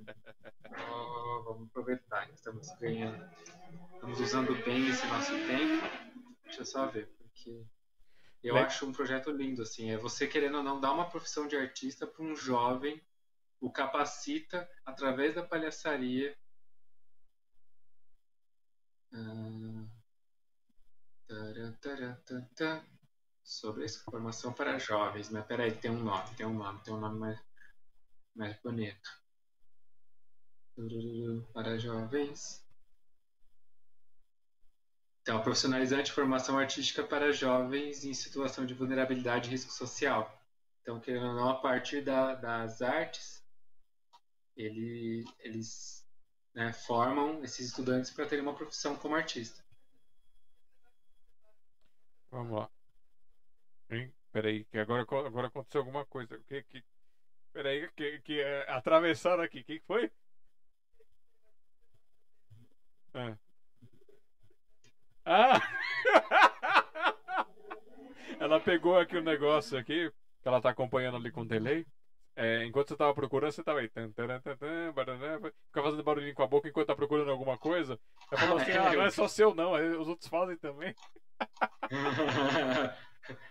É meio suspeito isso, é meio suspeito essa história. É, tem, tem. Você não revelou o segredo ainda. Ainda não, audiência, não, não, não, né? a audiência não, não sabe ainda. Não sabe nenhum segredo. Não, ainda não. É, Paulo Sérgio e Elisa Moratório, obrigado por estar aqui com a gente. Beijo para vocês. E a vocês que estão aí, que não se manifestaram ou que vão chegar posteriormente nesse vídeo. Ele, esse link aqui é o link definitivo, tá? É, você pode assistir, reassistir quantas vezes quiser. Enquanto houver YouTube, esse será o link dessa live. Então compartilhem, assistam, façam toda essa, essa, essa, essa palhaçada do YouTube. Aí eu usando uma palavra. É, vamos lá, aqui. É, você também colocou aqui, só para fechar aqui a parte da tua biografia. Atua como palhaço junto à Engenhosa CIA desde 2015 em 2017, circulou via é, Lei Rouanet por regiões periféricas do estado de São Paulo, com apresentações de A Princesa e a Ervilha. É, isso foi em 2016, 2017. 2018 2019, assim, vocês fizeram algum, alguma, algum outro tipo de peça, alguma outra intervenção? Então, porque como eu tenho mais de um projeto, né? Eu tô com esse trio do, de palhaços São Paulo, a gente estava indo para praças e parques, né? Então a gente estava com nossa peça chama O Pato Voador, que é alguma mistura de sketches clássicas que a gente adaptou para o nosso jogo e com algumas sketches que a gente criou de jogo assim. Então foi né, essa peça a gente apresentou em praças, uh, vendeu também pro, pro, pro levou para festa. Que eu falei, a gente pegou criou esse, algumas partes de peças e, e criou esse espetáculo para levar para peças, né? Dentro de, de, de aniversário também, que eu falei que a gente não leva só. A gente não vai só brincar. A gente brinca a partir de uma narrativa. E aí tem toda uma história. E tinha algumas dessas sketches clássicas ali para brincar com as crianças, alguns jogos nossos que a gente descobriu. E a gente estava com um projeto que aí por conta da pandemia a gente deu uma parada, que é aí que eu talvez entre para esse universo que falando que vai mais pro já para o universo do Lúdico. A gente é, é, um projeto nosso bem maior, que é esse que está escrito no, que a gente foi aprovado pelo Promac, que ele fala sobre a morte. Só que uma, a morte não a partir do, do, né, do como a gente fala a morte, vai para uma coisa do peso, não. Quais todas as cores e as nuances da morte que a gente pode falhar, falar a partir da palhaçaria na rua e aí usando as técnicas de circo, porque o outro palhaço ele é malabarista, ele faz tecido, eu faço trapézio e a gente estava treinando com a outra palhaça a parte de acrobalance, né, de, de fazer segunda altura. Então a gente estava usando as técnicas de palhaçaria, circo e teatro de rua para criar espetáculo para falar sobre a morte, usando o universo do realismo fantástico, né? Então estava usando era um universo circo, literatura Oh, yeah. e, e teatro indo para a rua, né? Então a gente deu um, é que deu uma pausa, porque é o que eu falei, a gente não parou em nada, mas a gente estava mais correndo atrás dos projetos durante o agora a parada da pandemia. É complexo, hein? Essa, essa mistura aí do, do palhaço com, com vida e morte, essas coisas. Eu sei que é um tema que eu uso bastante nas minhas, nas minhas composições musicais e também na, nas minhas poesias. É, desde uma coisa mais dramática, falando do, do, do tempo né, das pessoas, uma coisa chamando atenção para para aquela ideia de estar vivo, né? Até uma coisa mais romantizada, que você está sempre de mão dada com a vida e com a morte. As duas te querem. E aí um, um dia um, uma não tem ciúme da, ou da outra porque ela sabe que uma hora você vai para ela, vai ser só dela. Então tem aquela coisa assim, esse amor ambíguo, essas coisas meio, meio malucas, que é justamente uma coisa que assim eu fui me aprofundando mais nesse sentimento com o negócio do café mesmo, com a interação com as pessoas lá do café, porque você vê que muita gente às vezes fica naquela coisa, ah, sim, que foi uma coisa que eu peguei com o filme Máquina do Tempo, né? É, Viagem no Tempo, a não, a Máquina do Tempo do Júlio Verne, né, que é uma versão do, do, do livro do Júlio Verne, que resumindo a história, é, tem um personagem lá que é um dos humanos que vivem debaixo da terra lá, que mais ali pro final do filme ele fala assim: é, vocês humanos passam a vida inteira ficando no si. Se eu fizesse isso, se eu tivesse dito aquilo, se eu não tivesse feito. E é uma mensagem muito forte, né? Muito, muito legal. E aí, daquele momento que eu assisti essa cena, eu fiquei muito refle- reflexivo nisso e fui trazendo isso nas artes que eu fui fazendo. E é uma coisa que eu fui vendo que realmente as pessoas acabam deixando assim, ah, deixam para homenagear o artista depois que morre. Deixam, deixam para chorar por- pela pessoa depois que morre, deixam para agradecer depois que morre. Então, por que que não homenageia em vida, né? Por que não em vida? Sim. Que em morte não é, é a casca que tá ali. A casca não vai te responder mais nada, não vai te interagir, não vai chorar, não vai rir, não vai te abraçar ou não vai te odiar.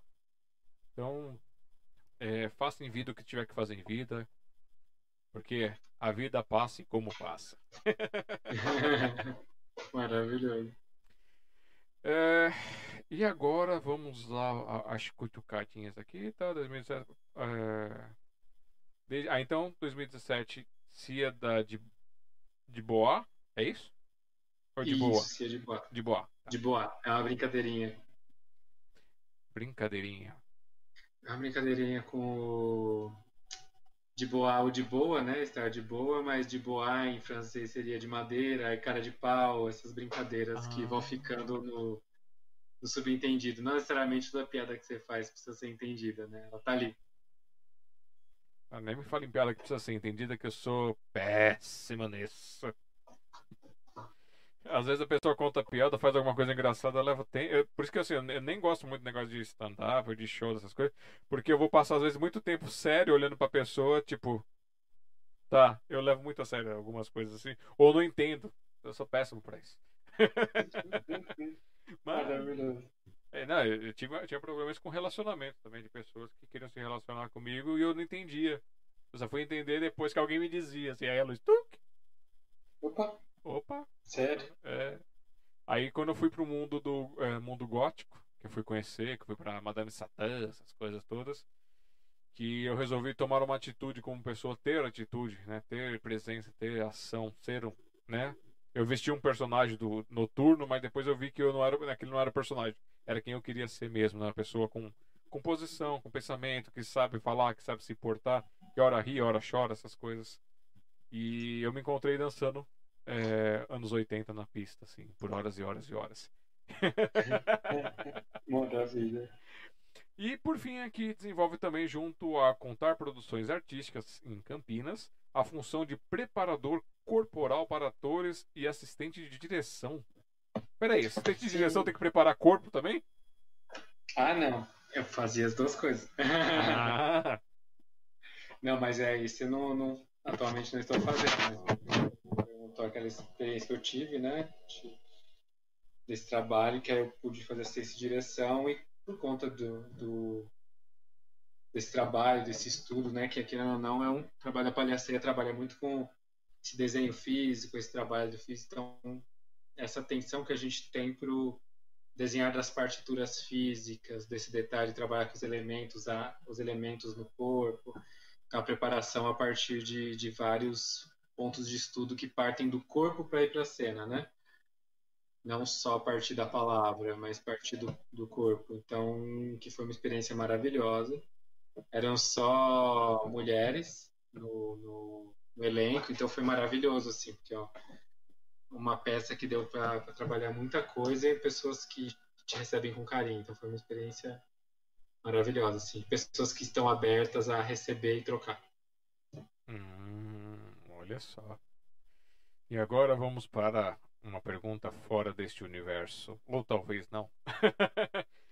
Você gosta de ler, assim, ler contos, histórias, essas coisas? Assim? Não, não leitura técnica, mas uma leitura de. Travou? Cadê tu? Tá me ouvindo? Alô, alô. Alô, alô. Está me ouvindo? Se você está me ouvindo, bata palmas. Voltou, agora voltou. Ouviu? Ih, tá com delay. Tô com delay? Bom, vamos lá. Eu vou fazer a pergunta, então eu sei que vai ter delay. Cara, É...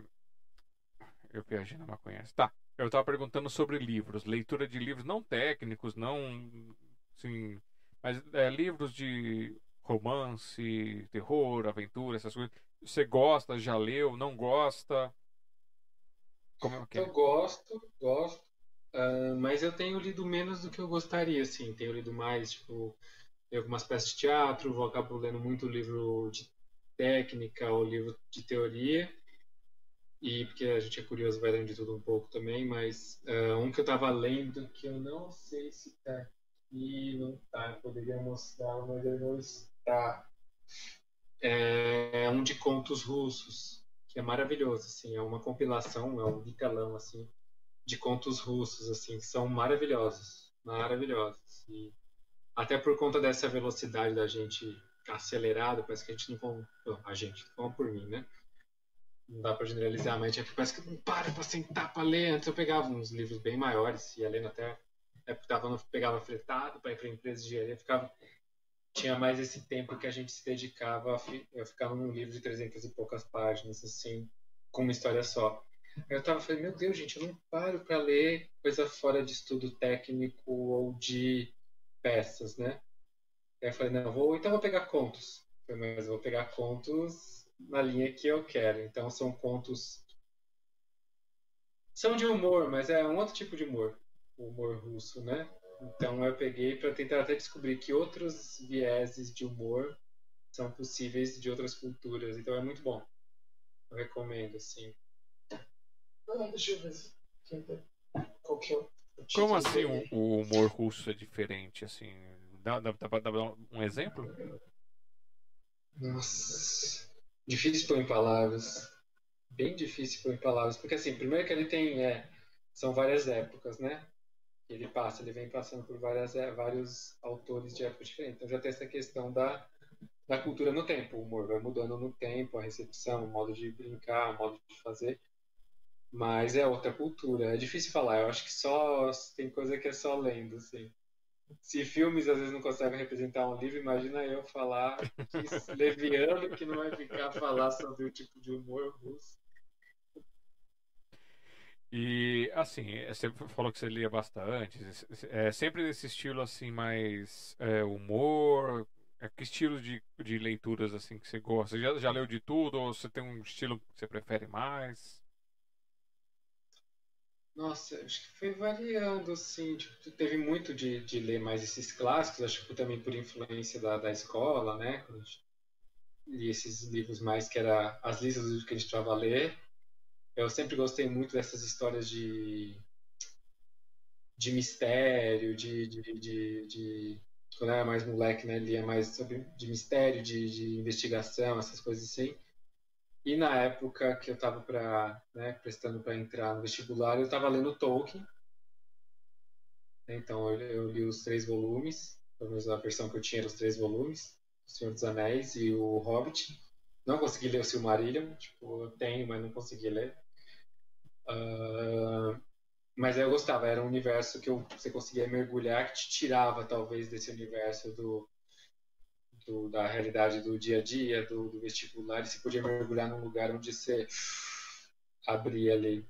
Então, mas aí depois a, eu li a Menina que Roubava Livros, é esse nome, né? Posso estar falando errado, não? Eu acho que é isso mesmo. Livros. Mas fui, fui, fui andando por, por, por, estilos assim. Não acho que eu sou um, um leitor que lê tanto assim. Eu, eu, eu, vou andando pelas artes, assim, eu gosto, tipo, eu vou Estou no circo, eu estou no teatro, eu estou lendo peça de teatro, eu estou estudando coisas sobre filosofia, estou estudando coisas sobre, sobre o riso, então estou lendo de tudo um pouco, assim. Aí, aí vem a minha, a minha questionamento. Você não nenhum desses momentos assim não, não te deu aquele aquele aquela inspiração do escritor assim, vou tentar escrever alguma coisinha assim, um, um conto, uma historinha, uma coisa, nem que se fosse uma coisa boa, você pegar e fazer um rascunho, você nunca fez isso inspirado em alguma coisa, nunca tentou isso? Você foi uma pessoa tão séria assim que nunca tentou? É porque, bom, é aquilo, né? Quando você está escrevendo ali, você está escrevendo com letras. É, o músico está escrevendo com partitura musical. O palhaço está escrevendo com partitura física, né? Então, assim, agora quando você fala de letrinhas, de sentar para escrever, só que eu falei, a gente fez, escreveu histórias curtas, sketches para a gente apresentar, mas é o que eu falei, tem uma, uma, uma coisinha aqui cutucando para começar esse. Agora, de que eu falei, da onde vem? Vai vir da partitura física para partitura aí no sentido uh, escrita, né, de letras? Não, vai sair de uma partitura física, vai sair de uma partitura musical que mexe pelo corpo, que você falou, né? Da onde parte? Eu acho que é. Tô, só tenho 37 anos, tem tempo ainda para quem vai viver 137.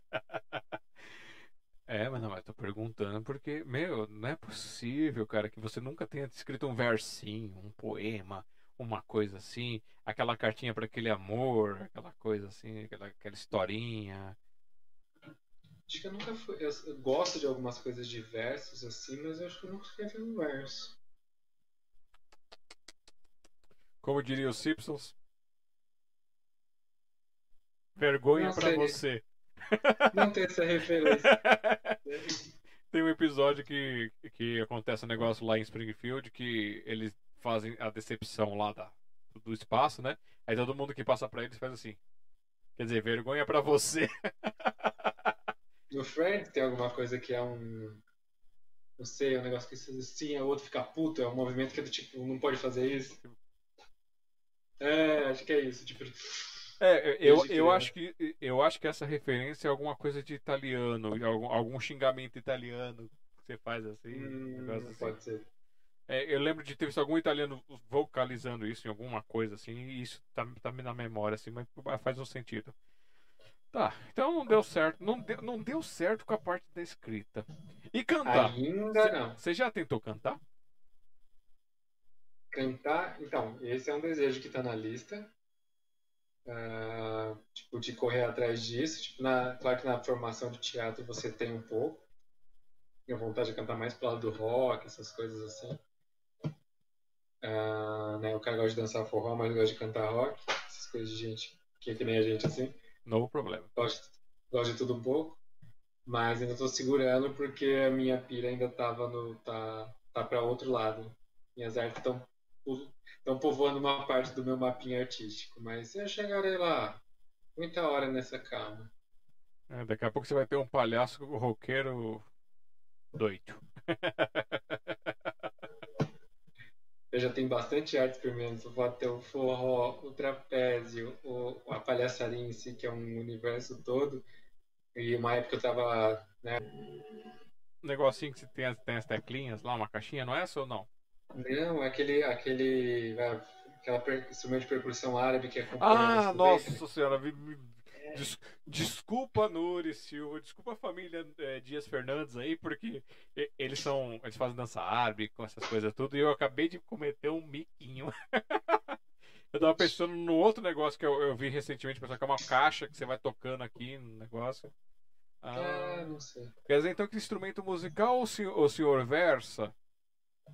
Não, tava, eu preciso retomar, tipo, violão eu tive muita dificuldade, tipo, muita mesmo, tipo, ah, mas também não pretendo um dia abraçá-lo de novo, mas o Derbach foi, foi um- uma paixão, assim, de falar, putz, isso vem de algum lugar de origem, né, É. uma origem árabe aqui, né, Oh, então, e me, me fascinou muito, assim, e aí é uma coisa que mexia comigo.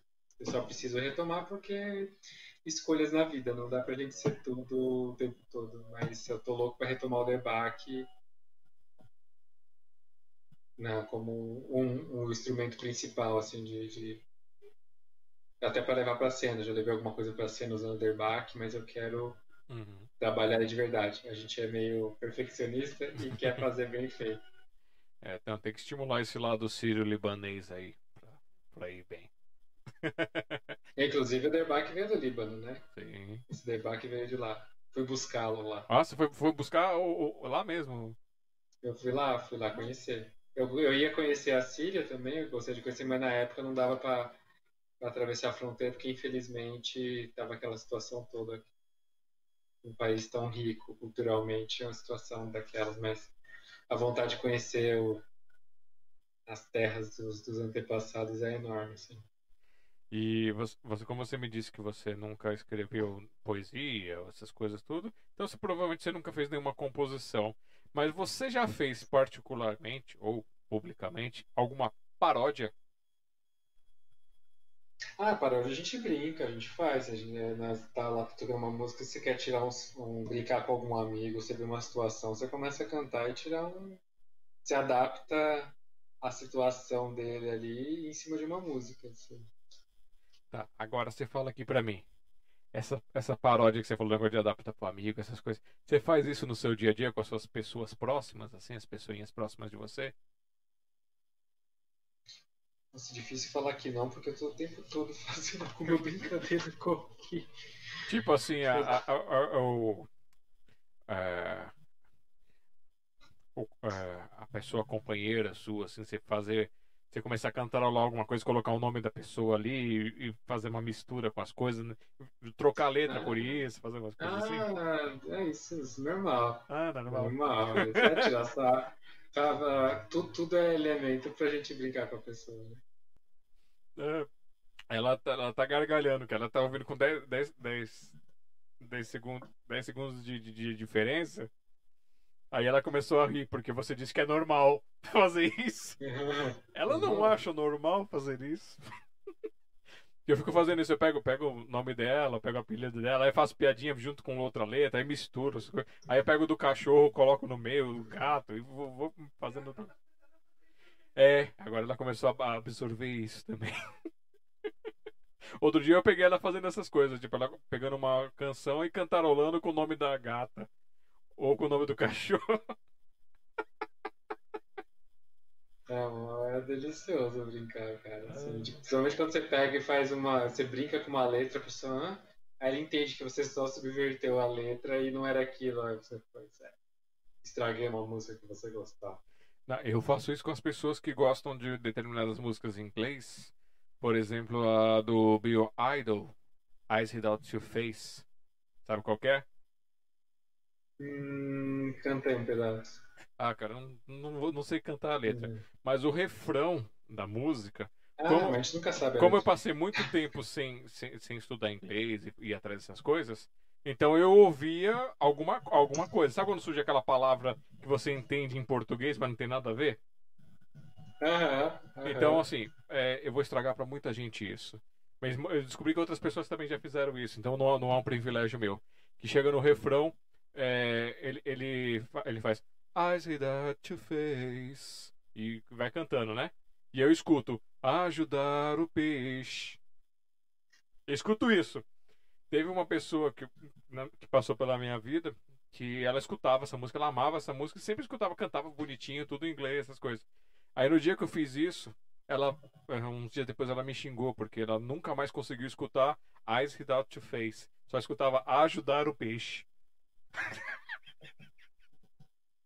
Então a gente faz essas maldades também, né? É, vamos ver se a gente coloca o trechinho da música aqui. Boa, Eva, boa. Vamos pegar aqui. Pra você vincular. Vou colocar na parte do refrão. Maravilhoso, perfeito, igualzinho. Acabamos de ter mais uma música que na minha cabeça eu não vou ouvir mais o original. e eu acabei de vingar milhões de pessoas que ele estragou as músicas delas.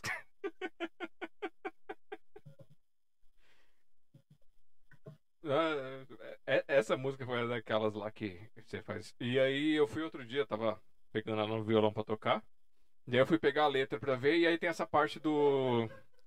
do, do francês, né? É uma, uma frase em francês. Eu falei, mas o que, que essa frase em francês do coro tá dizendo?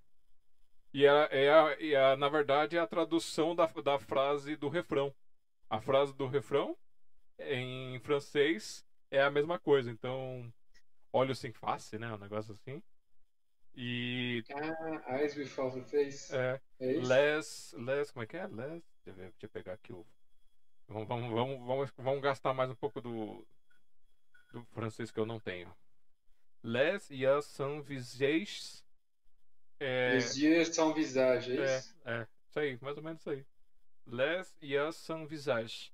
Quer dizer, eyes sans without visage. your face. Que significa. Ah, olha É a só, mesma sabia coisa. com as duas letras juntas. Então, tipo, ele fala em inglês, elas cantam em francês o refrão, elas repetem a frase em francês. Aí eu acabo assim. Oh, jogo bom, jogo bom esse. É bem bacana. É meio Love Songs. Não, não, Dulce, não é ajudar o Face, é ajudar o peixe. Tá? É peixe, o peixinho. Ajudar o peixe. É que tem uma pausa dramática. Ajudar o peixe. É, é um peixe. uma pausa dramática. Um peixe de afritano, né? Ah, essa foi boa. Você quer estar fazendo cara assim de do lado, mas foi boa. Não, não, Eu vou fazer como se estivesse olhando pra ela. Foi boa. Não, não, mas pior, pior que. é, é, eu tento às vezes ser engraçado. Aí sabe, sabe o engraçado fracassado? Eu erro muito sendo, tentando ser engraçado. Aí eu acabo ficando engraçado porque eu, fui, porque eu não fui engraçado, né? Nas coisas. Então, dá- dá nessa. É, mas vamos voltar pro entrevistado porque eu já me perdi aqui. ah, a Dulce tá rindo aqui. Tá, tá rindo, tá ma- matando de rir. Bom, falamos da música. Eu vi que você tem um instrumento, parece que tem um instrumento aí atrás, é isso? Ou não? Um, um violão, uma guitarra ou é alguma coisa Tem, pendurada? tem um coitado de um violão abandonado ali em Milênios. Ô, coitadinho, faz isso com ele não. É, não, ele tá, tá aguardando a ser retomado para a vida. Ô, coitado. E agora vamos para outra arte. A arte da dança, você falou do forró, que eu fiquei surpreso em saber dessa parte do forró. Mas outros estilos de dança, assim, que você falou que fez dança de salão, essas coisas, mas teve algum outro estilo que você chegou a fazer? Valsa, tango, alguma coisa assim? É, Tango fiz um pouco, até um pouquinho mais que as outras também, mas bem pouquinho. Mas, tipo, tinha atração, tinha de tudo um pouco. E aí forró foi pra vida. O tango eu fiz um pouco a mais, assim, também que as outras. Mas eu tive que escolher uma, porque é que chamou. Mas aí tinha bolero, tinha rock soltinho. Um que eu tenho vontade de desenvolver bem é a gafieira mesmo que é um ritmo que mexe bastante também. Mas também aquilo. Tem que fazer escolhas e o resultado tá na fila. Não tem jeito. Eu, eu tenho inveja dessas pessoas que sabem dançar, porque, assim, eu, dançava na pista, aquela coisa, você dança, você solta o seu corpo, você mexe, você faz essas coisas, tá escuro, tem luz de, de prata batendo, então você tem aquele movimento meio, né, congelando a luz de prata, essas coisas. Mas, na hora que eu fui tentar, eu tentei dançar é, bolero e tentei dançar salsa. Aí, a- a- primeiro que ou eu pareço uma, uma lagartixa que caiu no asfalto, ou uma, a parte de cima dança uma coisa e a parte de baixo dança outra. Elas não estão sincronizadas, sabe? São, dois, são duas peças. Cada uma dança num momento diferente. Eu não consigo encaixar as duas. Aí eu acabo levando bronca, porque eu não consigo juntar as duas. O pé faz uma coisa, o corpo não. Aí eu, tipo, o pé tá dançando direito, mas aqui em cima tá parado, tá durinho. Indo pra frente e pra trás da maquininha. Nossa, tem, tem um bate-papo aqui no coisa? Tem, tem o chat do, do, do que o pessoal. Do... Ah, não, sim, sim, sim. Não, tem o chat, mas eu tinha visto um, o chat do, do, do, do Messenger também. É, bom, falamos daqui da dança. É, já fez algum tipo de arte plástica, tirando isso da época da escola lá do Riozinho, essas coisas? Você chegou a, a tentar fazer artes plásticas, pintar, vaso, artesanato, essas coisas? Eu já fiz oficina de, de, de tentar fazer essas máscaras de silicone, de, de bonecos, né? Para pensar teatro de bonecos. Com... Até uma oficina que foi com o Jazz Seda, que é o cara que é responsável por vários dos bonecos do, do Castelo Ratimbom. Então, que ele é uma referência lá em Campinas, né? Mas as artes plásticas de tipo elementos assim de, de fazer elementos para o dia a dia assim ou elementos de decoração assim ainda não Hum. não tive o meu momento como que é o nome daquele filme do de fazer aquele, aqueles potes de barro como que é o nome acho tão bonito aquilo Ghost eu não tive um momento Ghost Ah, mas é se- sem, sem aquele final, né? Do Ghost. Cara, eu, eu só, eu, o bom da minha memória para filmes é que eu posso ver os filmes várias vezes, eu esqueço. É, né? Tem aquela transição que é bonito no comecinho, deve- cinco minutos depois aí, aí o cara vira um morto, tadinho. É, eu não gosto muito do gosto porque eu acho meio triste. assim, tipo, ah, o cara tá ali, aquela coisa depois, puf, né? É claro que tem toda uma história bonitinha por trás, que o cara tá ali acompanhando, aquelas coisas todas. Mas eu não gosto. Não, não, não, não, não é. E. Então, e na arte da cozinha, você já se aventurou também? Ah, isso eu tô me divertindo. Porque, é, descobrindo sabores, descobrindo temperos, então cada vez eu vou brincando com alguma coisa pra cozinhar pra mim mesmo, pra fazer coisas. Então, testando peixe com amêndoas, aí pega uma coisa, pega mostarda, aí descobre um outro tempero, aí descobre gengibre, como que você vai juntar gengibre com as coisas. Então, ou não, é, é uma arte também. E descobrindo mesmo, já essa busca por se alimentar cada vez melhor, né? Uhum. É... Não, não, pode, pode completar. É, é agora é a última pergunta que eu tenho aqui. Ah, não, então, aí por conta de, tipo, sempre procurando se alimentar melhor, procurar uma alimentação mais saudável e também tá comendo mais em casa, né? Tipo, aquela, aquelas frases boas assim que ficam, que é desembalar menos e descascar mais, sabe? Então, é fazer comidas mais saudáveis e, tipo, querendo ou não, né, vem alguém uma visita, alguma coisa, você cozinhar pros outros, querendo ou não, é um momento de encontro também. E agora, para poder irmos para a direção final, é, e quais os planos para o futuro? Os planos do Denis, os, os planos do, do diretor, os planos de vida aí as caixinhas. Vamos pôr em caixinhas as divisões aí.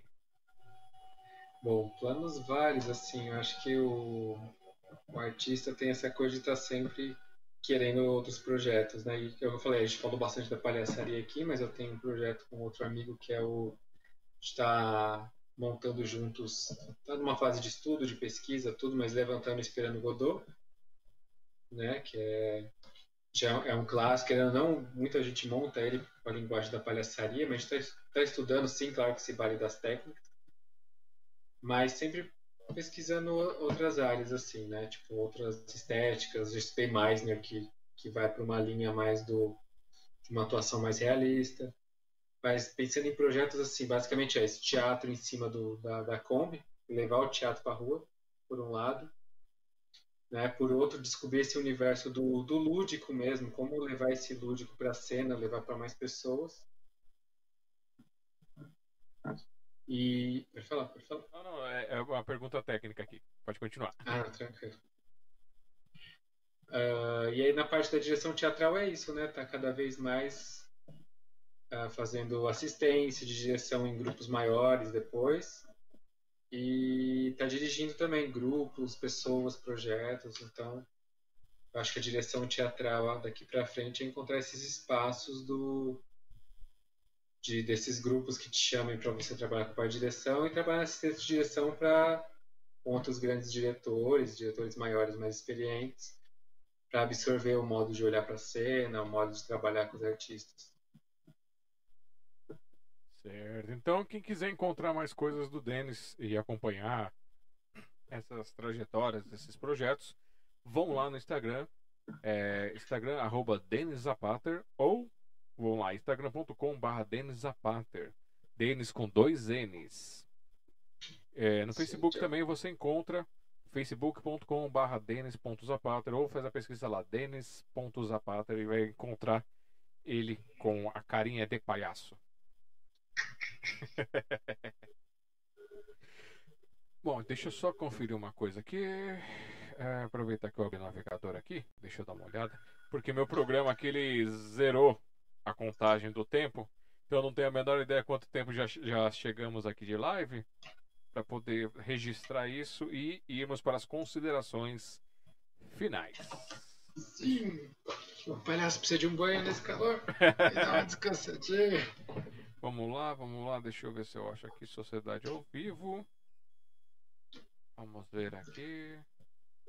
A internet hoje eu tô achando que tá meio caquenta, viu?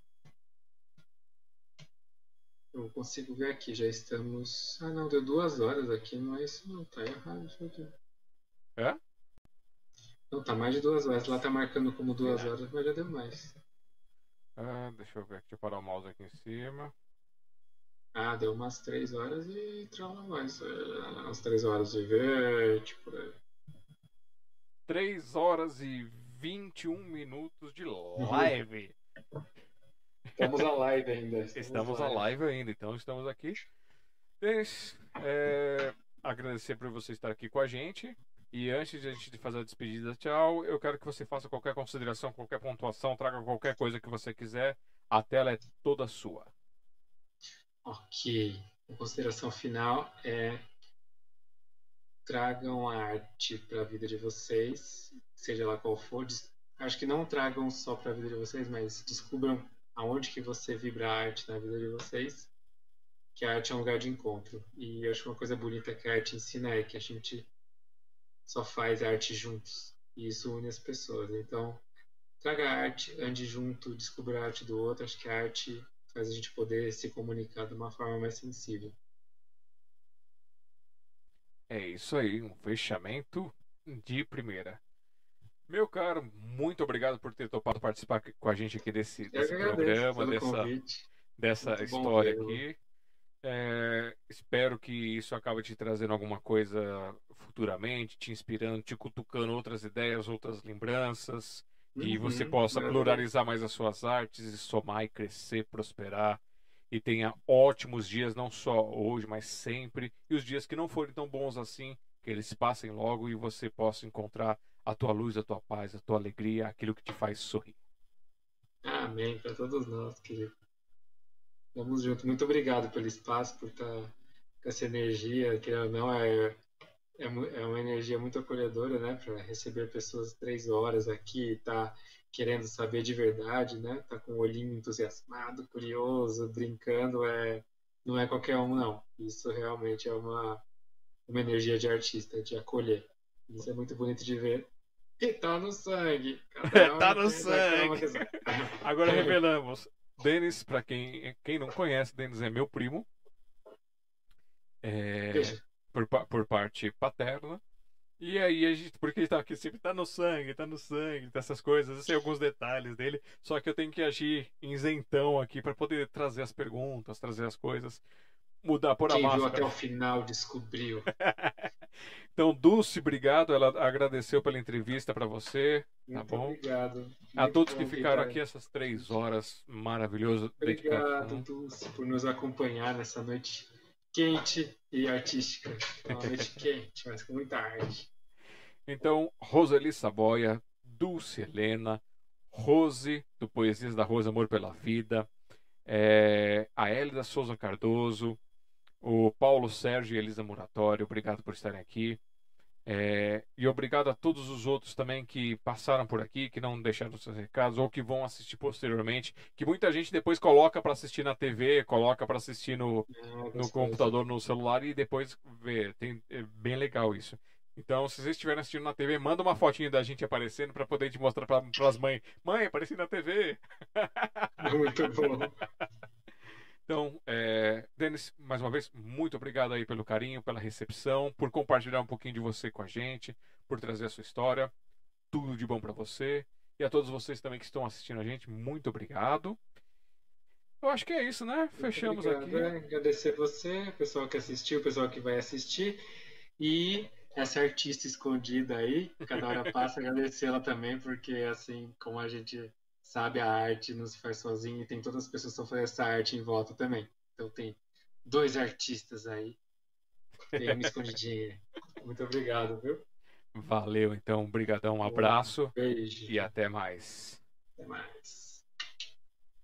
E é isso aí, gente. Essa foi a live entrevista com o Denis Zapater. Muito obrigado a todos que estiveram presentes aqui.